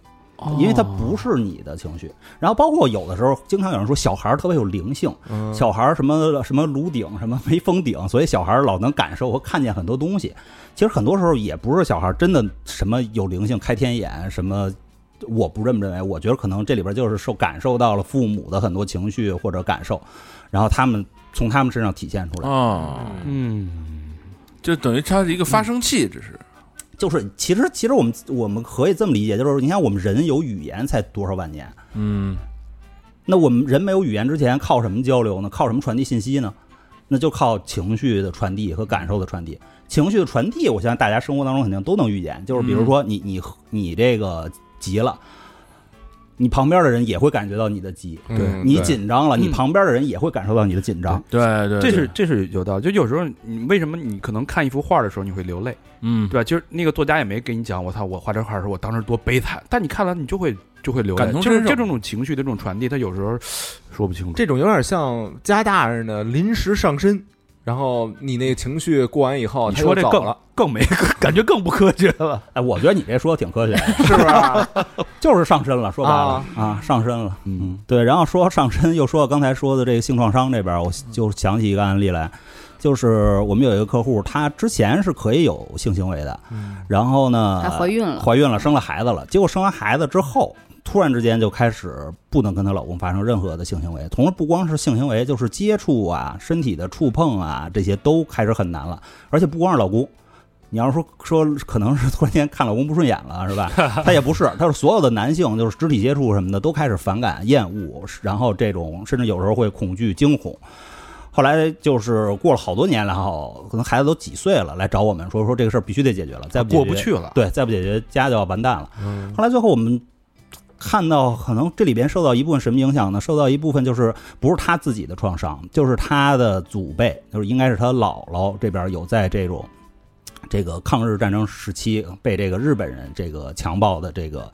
创伤。我靠！然后到他这儿，那就其实你你说不清楚。你看他之前是没事儿嗯的，也就是说之前没上身，用你的刚才话说。但是直到他这个生完孩子，因为但我们知道女性生孩子，她的激素就是是基本上浑身上下全身的激素就都会在调动，催产素也好啊，什么也好，都在调动一圈之后，她可能变得比原来更灵敏了，更敏感了。然后这个灵敏跟敏感之后呢，她没有，她就不知道怎么回事儿，她就上上到她姥姥那儿去了，嗯然后这部分就拿到了。最嗯后或者我们就去做这方面的工 或作，者说他姥姥之前的经历，在这样一生完生产之后的身体上进行了这种产生了反应，嗯，就是他那种那种姥姥的对他的影响、讲述也好、记忆也好，哦，有这对是这个可能性。讲述一般不会没有人讲，哎，那他那他是他等于他一直就知道他姥姥这段经历，他不知他道，哎不知道，他不知道，这竟个然故事奇那妙后的来在于是不知道，他怎么么知道呢？对对对对嗯，他不需要意识知道。而我们讲就是身体感受不是是你优们怎于么意知道呢识，？他自己他都不知道，你们怎么知道呢？我们就探索嘛，是探索找是最后他回去问，哦，就是不断的试，不断的找，不断的试，不断的找。对，然后他妈给他讲有这么回事儿，哦，这点哇有点像家人之间的那种心灵感，心灵。感应，嗯对，对这个太太奇妙了。你倒是老能找到一些嗯 有有点道理的词儿，对，就梦找里到一边些社会上的词儿。啊，梦里边什么那个报 案，对吧？哦，小蚂蚁那一套了是吧？说姐姐被杀了，然后梦里边那个给警察报一案，嗯不是给不是托梦给弟弟，让警弟弟报案去，一找还真找着，有点有点那个感觉是。嗯， 那这个客户最后他就是你们一直在找找的答案吗？就是如果说这个答案真的是他家里他奶奶的这段经遭悲惨的经历，那他之后是一个他能解开这个，他能和解吗？跟自己对，核心其实我们她在找我们的主诉，一部分可能是要跟老公确保能有这段亲密关系，那至少这方面有所缓解呀、嗯我觉得已经是能做到，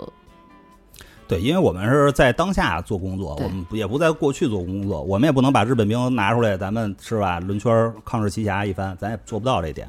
我们能做的就是让他怎么样去回归到他自己的感受上来。对我们嗯区隔开你的感受是你的感受，你所感受到其他那一部分是他人的感受，嗯即便你停止感受姥姥的感受，你也还是家族的一员，你也还是家里的后代。就是，只是我停止感受他的感受等等就，切断这个，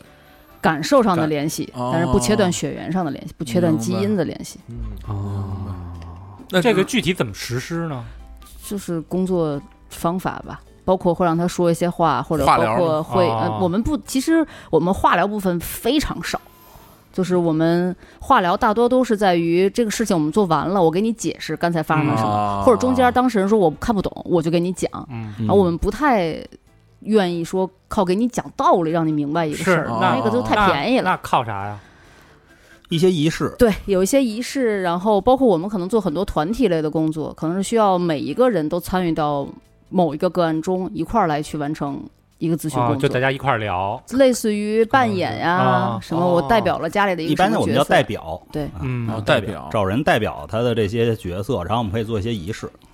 通过这些仪式，有些固定的仪式，然后也有一些可能是现场灵机一动想出来的一些什么点子，然后来更多的帮他找到。前进的方向。嗯，哦，哎，不过这是还回答你刚才那个问题吗？就是关于没法和人发生性关系这个，嗯我们好只讲了一个性创伤，后对面那个还要再讲讲嘛。我们其实后面还有一些其他的理由，就来比如说跟伴侣在一起，那个人并不是真的伴侣，嗯嗯，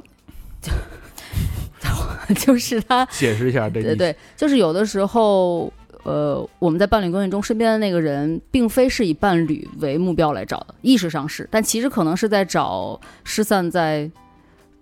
世界各地的自己的兄弟姐妹。比如啊，中国现在常见的一种现象是我们是独活子女，而并非是独生子女。你什么意思？哦活独活、独生有什么独活和独生就是我们这一代是从计划生育那代长大的孩子，嗯所以很多人家里边并非是真的只有我们自己，嗯哦有给计划掉的，对，有给计划掉的，然后意外掉的，计划掉的，然后那些孩子其实他不是没有存在在这个世界上过，因为有很多，有很多甚至是很大了，对，好几个月，哇对然后。完了，这个子宫是曾经存在过人的嘛？那嗯等于，比如说，如果是有亲兄弟姐妹的话，那这个子宫是有记忆的。嗯，呃，我们就可能会找到，子可子不管子宫有没有记忆，反正你是感受上是能感受到的。嗯，还有其他的兄弟姐妹。嗯，有的时候，有的人可能就会觉得跟这个人特别投缘，特别聊得来，或者相处就巨好，就像兄弟姐妹一样在一块儿有的好。点起嗯鸡皮疙瘩呀。但是这就是没有办法跟这个人发生性行为。他其实是在找自己的兄弟姐妹，我怎么能跟我自己的兄弟姐妹？把它当做自己，哦，就对就那种见到这个人的亲密感，对对对，对对啊对，混淆成了爱情。甚至有可能是把它当生活中缺失的爹啊妈，呃，对，这也有可能，哦这是另外一种，就是虽然是伴侣，嗯，证儿也扯了，但是其实那个人感觉更像是被照顾的，或者我要照顾他，还有当孩子的也有，哦，对，然后我们还见过，就是有的是找伴侣，找了完伴侣之后呢，一直迟迟不发生性行为，嗯最后逼得没办法发生性行为，发生完了就分手，就是因为发生完了之后呢，他就不再是你妹妹了，就嗯不再、就真成伴侣了。他就不想要了，因为他主要想的还是要找伴侣，不是他主要找的还是还是要找妹妹，他不是要真的要找伴侣，哦，就是你们的关系变了之后，就不是他的目的了。哎，对，所以很多你说嗯不愿意发生性行为，他有可能是这个方面原因，嗯，投射关系，我们讲投射到了你的亲人身上，亲人身上，未出生的兄弟姐妹，或者说是长时间不见的父亲母亲，嗯，那等于你们背后就得挖他家史很多细节，嗯，没有细节，只有事实。啊，这你就回去问去吧。你你你爸你妈在你之前啊，准怀过一个，听着又像表哥出来 嗯了，孤独一只。这也有也有点推理的感觉在里边，嗯，反正是抽丝剥茧的过程，是确实是有，而慢慢且去找对，而且有的时候我们也经常找不对，就是经常找不啊，对，你们也会找错了。经常找错，就找着找着怎么都不对，当事人感受不好，我们也感受不太对，然后场上一块儿来做代表人也觉得，嗯，反正哪儿别别扭扭的，这种情况经常出现，实际上有有一部分是排除法，有可是吧能是，是嗯但是就是如。有可能果说这个找对的时候，会有对了的感觉，哎，，很明显的，很明显。对，比如说当事人会，他可能有的人是会哭啊，有的人是会就是突然上觉得啊，原来是是这种感觉呀，很难形容。比如说高兴，嗯嗯比如说是激动，然后比如说是痛苦，非常大的悲伤，比如说是非常大的委屈，就是情绪类表达。然后有场的有对的当事人毫无反应，但是场炸了。对，就是场炸了，这就是说，不是刚才有人会说代表大对家对对各种各样的角色嘛，然后可能有一个人感觉有点不舒服，之后突然让大家都有类似的感常见的感受啊。通感了。对，常见的是大家会起，比如说鸡皮疙瘩，啊这我这就一直在起着呢。对，这也是常见的感受。比如一个人说觉得我怎么有点冷啊，然后也没开空调啊，然后那个人说我有点冷，那个人说我有点冷，然后这时候我们就找，可能是找到了一个什么什么方向什么在东发冷西，对，但是不知道是啥，哇我还会再往前找，你再们往这个前找。工作感觉跟那个玄学，有点玄学，有点那个判案福尔摩斯似的那个感觉。然后再配合着理论，然后再配合着当事人讲的他的感受，然后再配合着场上发生的感受，就是各种各样的感受都要找，以及最核心背后都有理论支持，然后再往前推进。所以有时候推不动，那就是我们方向错了，错了咱们就重新再重来，新再推重，新再有来。点意思。现在咱们也有一个同感，哦比如说，我相信每一个人在场六个人都有这个感受，憋得有慌是吧，点热，我以为咖啡喝多了呢。咱们聊聊原生家庭吧。其实原生家庭啊，我们这些年就总结了一个经验，就是不是原生家庭，你在这里边拿到的感受不好就不好，就是 反而是原生家庭，你在这原生家庭里边拿到的感受太好了，可能不好。 就不是说什么那个童童靠年一生什么治治愈愈童年，年，啊呃，不对是那么回事比如说，我们经常现在听到所谓刚才讲的九零后佛系，很多都是原生家庭太好了，基本上没有给他创造什么原生家庭的创伤啊、痛苦啊。啊，哦然后他就长大之后就迷失了，因为他在家庭里边什么感觉他都能拿到，嗯反而是这些原生家庭里边不给他存在感，不给他安全感，比如他爸说打就打他一顿，嗯这种就没有安全感。反而是这种他有一特别强烈的我要逃出家庭的动力。嗯哦，我穷人的孩子早当家，哎，去嗯去外边拿到那些东西，哎，我要去外边去争去抢，我要去外边去拿这些东西去，嗯他才会努力。然后你在原生家庭里这边什么都有了之后呢，他没动力。哦嗯所以呢，就是说，原生家庭这事儿吧，就不一定。你说怎么是叫好，怎么叫不好，不好说。你看那个张大民，他那最小那弟弟，嗯对吧？？我为什么要努力学习？为什么要考外地的大学？我就是要离开这个我家。就要一间自己的屋子。对，对，大对，就大国啊就比如我们俩有时候在聊彼此的童年，就是他会羡慕我的童年，我也会羡慕他的童年。嗯，我就是小时候父母会让我学各种这班儿那班儿，嗯，呃，我们那年代没那么多班儿，对，就是也没有什么学什么英语、数学、什么奥数都没有这玩意儿。但是我父母就会觉得，你那叫课外班儿，对对，那课外班儿，比如让我学素描，让我学表演，让我学舞蹈，还让我学啥奥数，哟，那行了，不少了。啊，那然后你那还时候有都赶上现在了，八零后学这些不少了。那还有不吗还有乐器，我还没说 呢，还有各种乐器。哦，但我没那么痛苦啊，我只是觉得好多我非常不擅长。哦，对，还有声乐，我到现在还跑调呢，有个屁用！我学的，就是就是各种各样，都是他们很希望我从事这个行业。比如我爸画画儿，他就很希望我去学素描，啊，然后我妈长得还挺好看，她就希望我去学表演，就是都是他们未完成的事情，希望我去完成。然后他就周南就会讲说，我很羡慕你。他说我小时候想上个什么课外班啊，他们都说上什么班儿啊，在家玩儿吧。啊那咱们差不多。这就跟比如说那个七十年代往前为什么没这行业，因为那时候还吃不饱饭呢，对对都觉得这吃饱饭是唯一的诉求。对，所以就说怎么样的父母带孩子，孩子可能都会觉得这儿不好那儿不好，他没有给我这个，嗯对又给对了我对这个。对嗯没有完，我们经常有父母来找我们，就说我怎么能做什么样的选择对我的孩子是最好的？我们几乎统一答案都是你你怎么做，你只要不伤害他生命啊，就是你 不要不要不要让孩子死，不要让孩子生病，你不管他，该有的父母照顾的责任跟义务做到了之后，其他你无论做什么，结果可能都不一定和你想象的一样。啊哦嗯我想的是我这么做对他好，孩子吸收的信息不是那些。你比如我父母肯定想的是小时候给我提供了各种各样的选择，让我什么都可以玩儿，什么都可以选。我现在就想的是，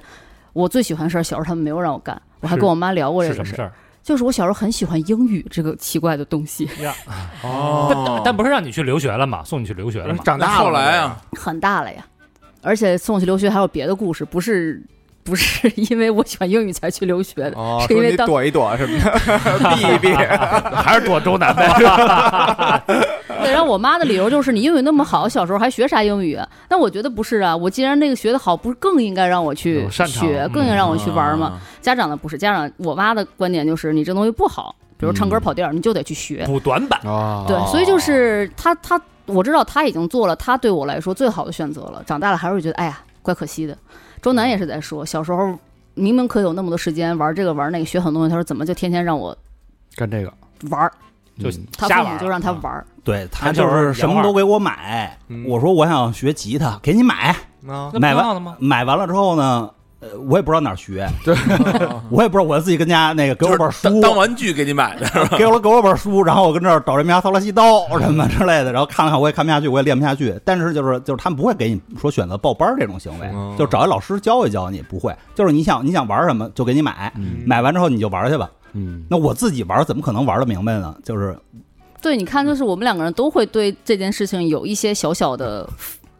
不满意，嗯但你仅们俩此应该而已，交换才对啊，对吧？不一定哦。我们俩交换了，我们可能又会也不羡满慕意另对外的一种童哎年。呀所以没有完美的原生就是这家庭我想你们俩说的的童这年，个我觉得都很幸福。嗯是高然后你那再因为比因为较你起不知道高老师的童年有多惨，我我的童年老打一姓李的小胖子，跟跟坠眼。对，这个呃是教育上的缺憾。然后你说还有其他缺憾，比如父母之间的关系啊，你是如何成长在父母关系里边？有人是比如父母老吵架，嗯或者父母根本不在身边，一些留守儿童、嗯，等等吧，就是各种各样或者父父母母天天出轨， 啊，这你们怎么怎么解决？这也有挺 这常有这见种的案例吗？多吗？非常多呀，就是父母非常多父。母不断在出轨，然后孩子或者父母不断在争吵，还不如出轨呢。其实有些时候，嗯哦，然后出父轨母起码不当着孩子面儿，嗯对吧？对争吵都是当 出争吵都是当着孩子面儿吵，而且当着孩子面吵，没准他们晚上关门睡了一觉好了，可嗯是孩子不理解他们是怎么好的，啊哦，啊所以孩子看来就是只有在吵架之后莫名其妙的好，吵架莫名其妙的好，小孩儿是连不上你中间的性行为吧？哦只有睡觉才能。对小孩儿理解不了睡觉，他们关系就好了，或者是别的。我操，一定他是理解不了还好，我觉得他要理解得了更更不好。所以里外以后都里外以后都理解不了啊。对，以后长大了说跟人吵架，他不知道真正解决问题，就只要睡觉就能好那。不是白羊座吗？我操，那 更那难你要跟受。哥们儿吵架了呢？ 也可以。我们要开放，那就开放，找哥让你们儿的媳选妇儿，择，让你的选择更多。那只能找哥们儿媳妇儿了。 所以就是，无论父母怎么教育，原生家庭多好，对于成长过程来说，总是有遗憾，总是有缺陷的。没有完，比如说吧，我们见到很多孩子们就是三十多了，然后跑过来说跟原生家庭关系问题，跟我爸的关系，跟我妈的关系问题，三十多岁过来是吧？哦，那非常非常常常见嗯。然后我们一问他，大概就是说他父母关系贼不好，但是他父母现在还人家还住一块儿。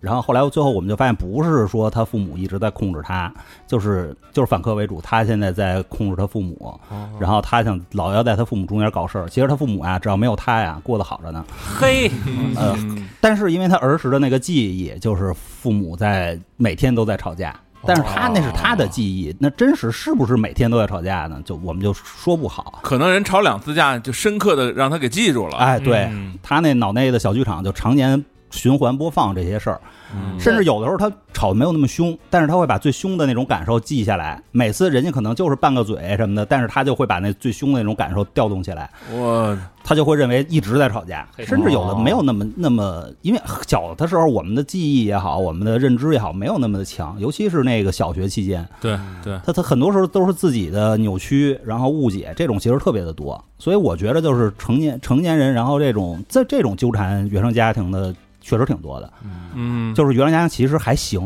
纠缠的，反而是那种真该，就是原生家庭确实有非常重大事件发生的，这种就是比如说这种非常严重的暴力行为啊，嗯或者是非家暴对，或者非常严重的这种父母严重失责失职的这种行为啊，就是这种的，反而他不太找我们讲原生家庭的事儿。他会努力想说，我这个公司今后发展要有什么样新的合作伙伴，你们帮我看看。会说我在想，我教育孩子的时候，我怎么能更好方式教育孩子，或者说哦我要挣钱，我怎么挣？他反而会努力的想让我自己往前走得更好。哦，所以很多年轻人嗯拿原生家庭说事儿，其实是他首先是他一个错觉，另外有可能是他在甩锅。挡箭牌有一点儿，多少有点儿，因为这个锅很好甩，就父嗯母他一定做出了让你不满意的事儿，嗯是每个人都是有因为有有那么两三年吧，什么事儿都原生家庭，对什么事儿都原生家庭，我就特别反感这个。我觉得谁的原生家庭没问题呢？对对肯定都会有问题。对嗯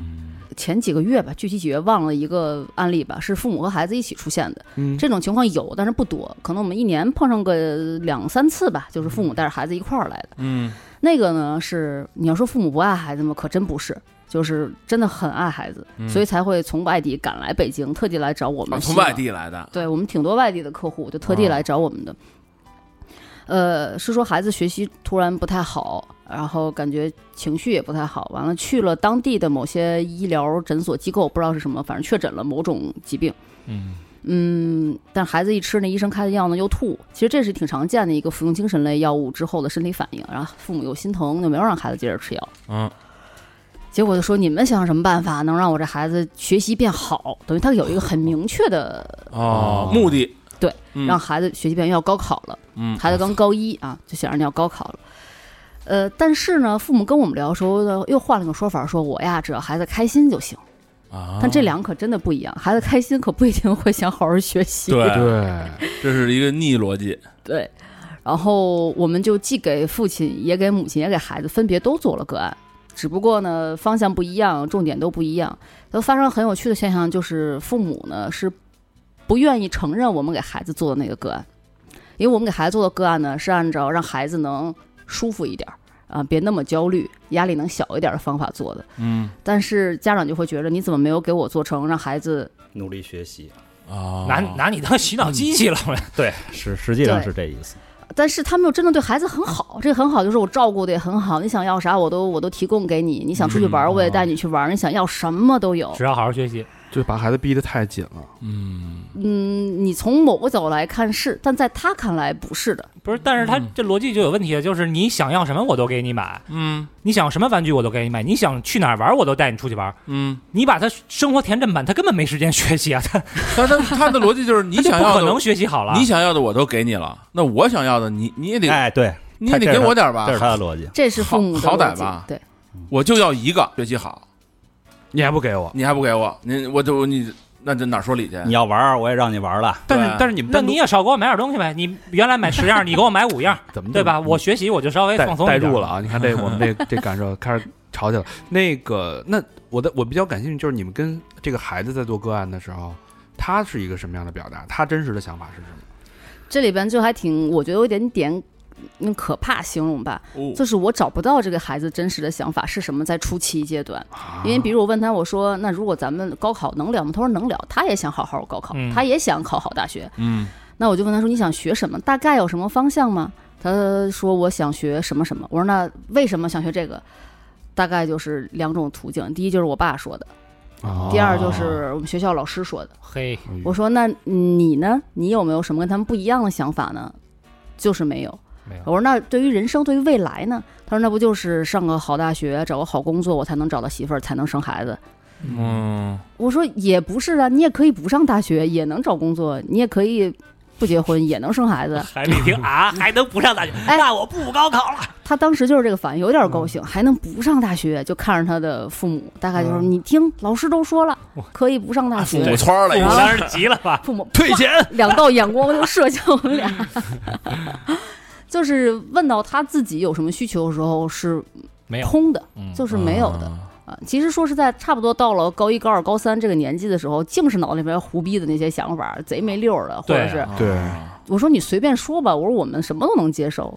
在他那儿说，这不，那你还能没怎有，啊嗯么着他呢？父母完全把他的想象力扼杀掉了。我就是提供给了所有能提供的东西。嗯所以你说这父母好吗？那在外人看来可真的是非常好的父母了。啊所以他情绪崩了吗？因为他没有自己啊，对呀、其实逻辑上就是这么简单。但是其实到了那个年龄，他自己应该是没错，自激素我到那儿了。青春期，青春对期以后那自我意识应该非常膨胀。对，应该非常上，但是你又是一空壳儿，我这个，但是这个问题太难解。你说我解我解谁？我只能说劝你劝他父母说，哎，你别太关注他的 学习了，然后劝这孩子说，你要做做自己，去找到你自己的自主意识。这种对孩子来讲其实很难，核心就是父母，就是父母放放下的问题，就对是对父母对不不解决的问题，他们是被另外一个客户带来的，哎这也挺有另外一个意思客户就是他女儿，也是这个比这孩子比这个这个男孩儿要大一岁，嗯他女儿就是什么呢？也是这种有一些这个神经症了，然后嗯后来就是他就是放不下，嗯后来最后找到我们一个咨询师，哎，说通了，他觉得算了，就这样了。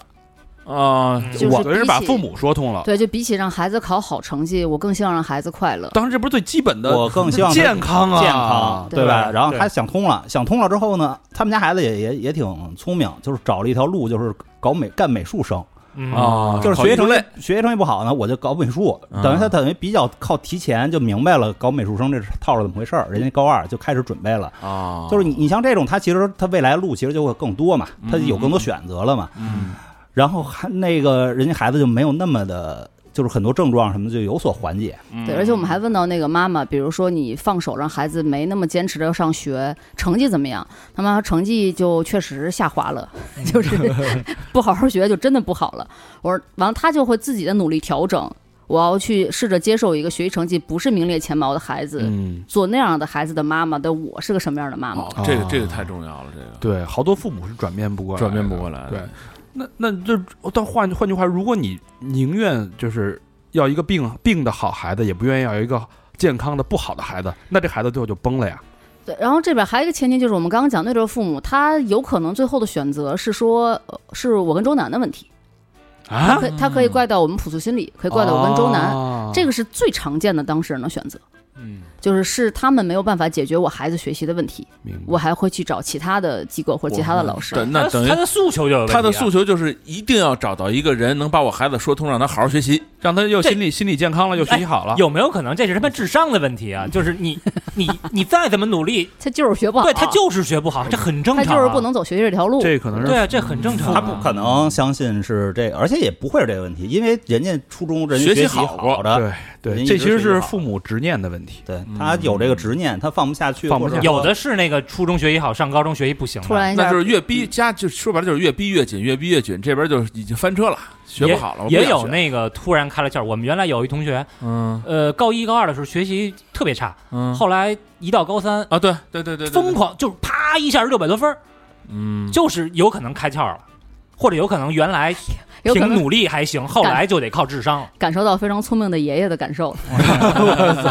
爷爷托梦了是吧？吧？都选 C，因为很多父母，比如让孩子学习这件事上，他们会往孩子身上投射很多东西，比如最常见的就是刚刚我讲过那一套，就是投射自己没有完成的事情缺失，对啊，自己的缺失。对对，然后还有可能会投射到伴侣身上的缺失，比如我希望我找这样的伴侣，我希望我的老公或者我的老婆是做成这样子，他没有做到，那就是我们的孩子你要做到、啊。然后还有有的是自己做特好，他觉得孩子得像我，对，就我都这么好了，你妈都这么牛逼了，你这样不行，那不可以，你必须也得是一个什么什么什么类的。啊，这一般好像都是这个逻辑啊，对对对对，一般全是这逻大辑，家逃想不过这几个可能性，这逃不过大家想不到的逻辑呢，可能会有说，比如夫妻之间除了现在活下来这孩子，还有其他的未存活的孩子，所以有可能会对这一个孩子寄予超过这一个孩 double 子的期望能承受的期望啊我天， ，double triple 那孩子都有可太能累了。然后，比如说对给 孩子， many many b o 那你 你要长几个， 就可能会给孩子巨多的他承受不了的各种期待跟期望。比如说小孩儿长得特胖，嗯，就是超超龄嗯的高，就超你一龄个的人要胖有，两个人的重量。没错儿，嗯，也有可能会这样。我操， 这两年趋势好像就是卷失败的比较多，卷失败就卷崩了的那种，呃，对，卷崩了、卷失败了的这个变多了，就是因为过去我们有很多有钱的客户，嗯就是人家来就是真焦虑，焦虑什么都是真的，我们听着都是几个亿的活儿，然后就是跟人家对赌啊什么之类的，就是一赌输了就股份全给人家，就跟那个《俏江南》那张张兰似的。嗯嗯嗯啊，就都是这种的客户，就是焦虑，你给我缓解一下焦虑，给我缓解一下压力。这资本里边啊有坏人嗯啊，是吧 对，基本上就就是就聊这个的特多，然后要不然就是他们包括这种家庭纠纷啊，我记得有一老哥当时就说，我这边好家伙。每天都是勾跟人勾心斗角，这个每天都是几千万上下的跟这儿，然后我媳妇儿跟这儿买字画儿， 跟我们抱怨这些的，就是这是花几千万买字画儿什么之类的，说那些大哎买卖，这那些抱怨还是吹牛逼？那哎些你看看这画，你你有没有兴 趣？ 他说都是一些当代画家， 什么玩意儿啊？嗯然后他大概就在说这些的多哦啊。然后这两年好像到我们这儿目标都变小了，挣个有没有一个活儿，咱一年能挣个二三十万，稳稳当 当的。然后这种客户变多了。嗯，这是失业的客户是吗？嗯，有失业的，有这个准备失业的，就感觉他们公司快快凉了，或者快裁员了什么之类的。就那你是可以去求职市场，你来这对啊儿干找嘛你呀？们聊啥呀？他得先做一心理建设呀，他做现象，他要找一个什么呢？因为过去他卷嘛，卷的核心是给钱呀，嗯对他现在呢，接下来他要挣这二三十万，不如他原来挣得多，但是呢，他得找一个，呃，他自己感觉有点价值的，有点有成就感的这么一个事儿。哦他这种事儿，他出来之后发现迷茫，因为他过去我做产品经理，我这些活儿也不是给我自己干的，我都是给企业干的。然后那个挣钱是多，但是我实在卷不动了，或者不想卷了，那我接下来我怎么办？我想找一个这种就是自己有点成就感、价值感的这种活儿。女生呢，普遍喜欢想开咖啡厅，男的开酒吧， 男的对开个酒吧什么之类的，反正就是一脑子里只是只有一些不靠谱的设想，嗯他自己也知道不靠谱，然后可能找我们来这边看看，来聊一聊事业上有什么选择呀什么之类的。嗯，原来这种不多，因为原来可能大家也有钱，那说干就自己就干去了、嗯啊，他好像没有这问题。对，原来可能更多的是他正在创业的过程之中，可能跟合伙人之间有些什么纠纷，或者是说我们的事业发展方向想有什么样的建议等等，就你给我们看看这个行业行不行。就是这些挺多的，然后最近我们碰到一个个案，就是有个老哥创业，都不是中道崩殂，就是打一开始就崩，然后崩了 崩了好多，呃，来了一笔钱，早来一笔钱，早上自己就是我要闯出一片天，但是每闯一片天，天都是裂的，就不断的创业失败， 不断创业失败，不断创业失败，那他哪来的老哥钱底儿挺厚啊，他肯定是有钱呀， 对，有一个有钱的女朋友之类的，我有钱的妈，哦有钱的妈，对。对，包括有一些小的富二代也挺挺多是我们的客户的，他们碰到的问题也是这种，就是我家里有底儿，然后呢，我也不想跟着老百姓一块儿卷，嗯，可是呢，我想自己闯出自己的一番事业我。想想找证一明个自己赛道，啊，对对， 就是这样，妈让你给占了。对，真的就是这样，所以也接了不少这一类的客户，就是帮他们找他们的事业追求的方向。然后一问他们在事业中想获得什么，因为嗯其实做事业嘛，你除了挣钱，你还得有点热爱吧，是对你得创造点价值出来，你对你的服务对象得是有意义的，咱们做这个事儿，嗯，对吧？那在他脑子里边，很多核心就是钱，只要这个事情能挣钱，我就要去做。嗯，就有点变味儿。呃嗯，怎么说呢？过去的发展方向趋势呢，它也没有服务意识，嗯，但是呢，它它能挣到钱。对对对，嗯，就是现在呢，就是你没有这个服， 没有这颗心啊，你就很难挣到钱。嗯现在有这么一个趋势，就是原来反正我们用不到说什么你要有一颗什么服务的心。对，或者有什么热爱，或者你要创造价值，还用不着讲这些，就是咱们琢磨琢磨怎么挣钱。过去就还特别行简单，你只需要把他们团队架构有问题的地方给解决了，比如家族企业当中，它会有一些多重关系，嗯他把这些那个隐患给解决了，他就能挣到钱。对，或者有些人是在跟合作伙伴中有其他的情感投射，对，比如把合作伙伴当爹、当儿子、当孙子、当。或者当老婆、当老公的这种 对对对对对，我们把这些问题解决了，他就肯定能挣到钱。现在你光解决这也不行，你必须得热爱。所以我觉得未来中国服务业肯定是还是要会起来的，因为大家都开始用心 工作了。哦这真的是这个时代的变化，对，这个社会的问题，咨询的问题也在变化。对是，原来那会儿大家都是小目标，对现在都是求个考个公，求个稳，安稳嘛，是吧？呃，咱们这么半天聊下来啊，嗯我觉着脑海里出现了一个画面，就感觉觉你们有点像是什么想啄木鸟，你知道吗？ 就是在大大犀牛身上的那个啄木鸟，啊嗯啊，那那大犀牛身上不蜂是鸟啄木鸟，啊蜂鸟、是那个不啊是啄木鸟，犀嗯是鸟犀鸟，犀鸟嗯啊啊，，就就那意思他吧。妈啄木鸟他妈大犀牛给踩死了，反正就是在这个在这个社会里边去找这些问题，堵住这种一个一个的漏洞，我觉得还挺有意思，真的是这种焦虑的一个收容所，可能看其实那也能侧面看到这个社会的变化。 哎，对嗯，看到每个人，其实这些这些所有人的问题，我们每个人都在经历啊，对吧？嗯多少都是我们有有我们自己的折射，对你伴侣关系、亲子子亲关系，你工作对吧？对你谈恋爱，你的个人情绪、钱，所有这些事情，就每是个人生活的逃不方开方面面。对都是一个社会性动物。对，而且我们我有特别喜欢你说这个收容所这个意向，而且是中式收容所，嗯，就是你来我这儿啊，收拾一下，您就出发吧。再出发，哎，不会长时间收 容你，就不是那个欧美的那种收容所。我觉得这这社会主义收容所就是特 别好，回到生活中去，让他们是嗯补给就是嗯，对对补给，然后您回到生活中该反干嘛正干嘛。最终还是得上路嘛，对对吧？最终还是每个人还是在路上，上路到人民群众中去，对在路上。对，所以我们就鼓励大家，一般都是你有情绪上的困扰，或者你有关系中的困扰，我们就直面困扰，直面情绪本身是。不用太多的往多深的内在，我要挖自己，我要搞清楚背后所有成因，那些都没有那么重要。重要的是你未来想去哪儿，你未来想达成什么样的状态，你想和这个人走什么样的关系，嗯，就是有很清晰的未来牵着你，比你让过去往回拽，你的日子会轻松的更多一些。 啊啊不要陷在过去，对嗯对，同时过去呢，我们也 能梳理，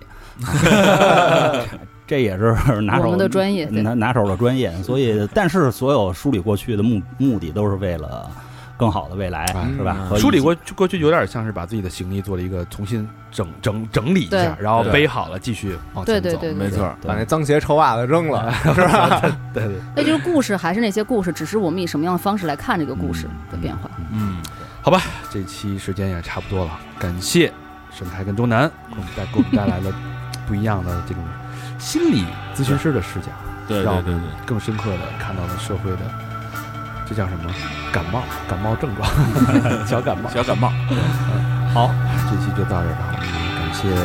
复苏的两位朋友的做客，对感谢大家的收听，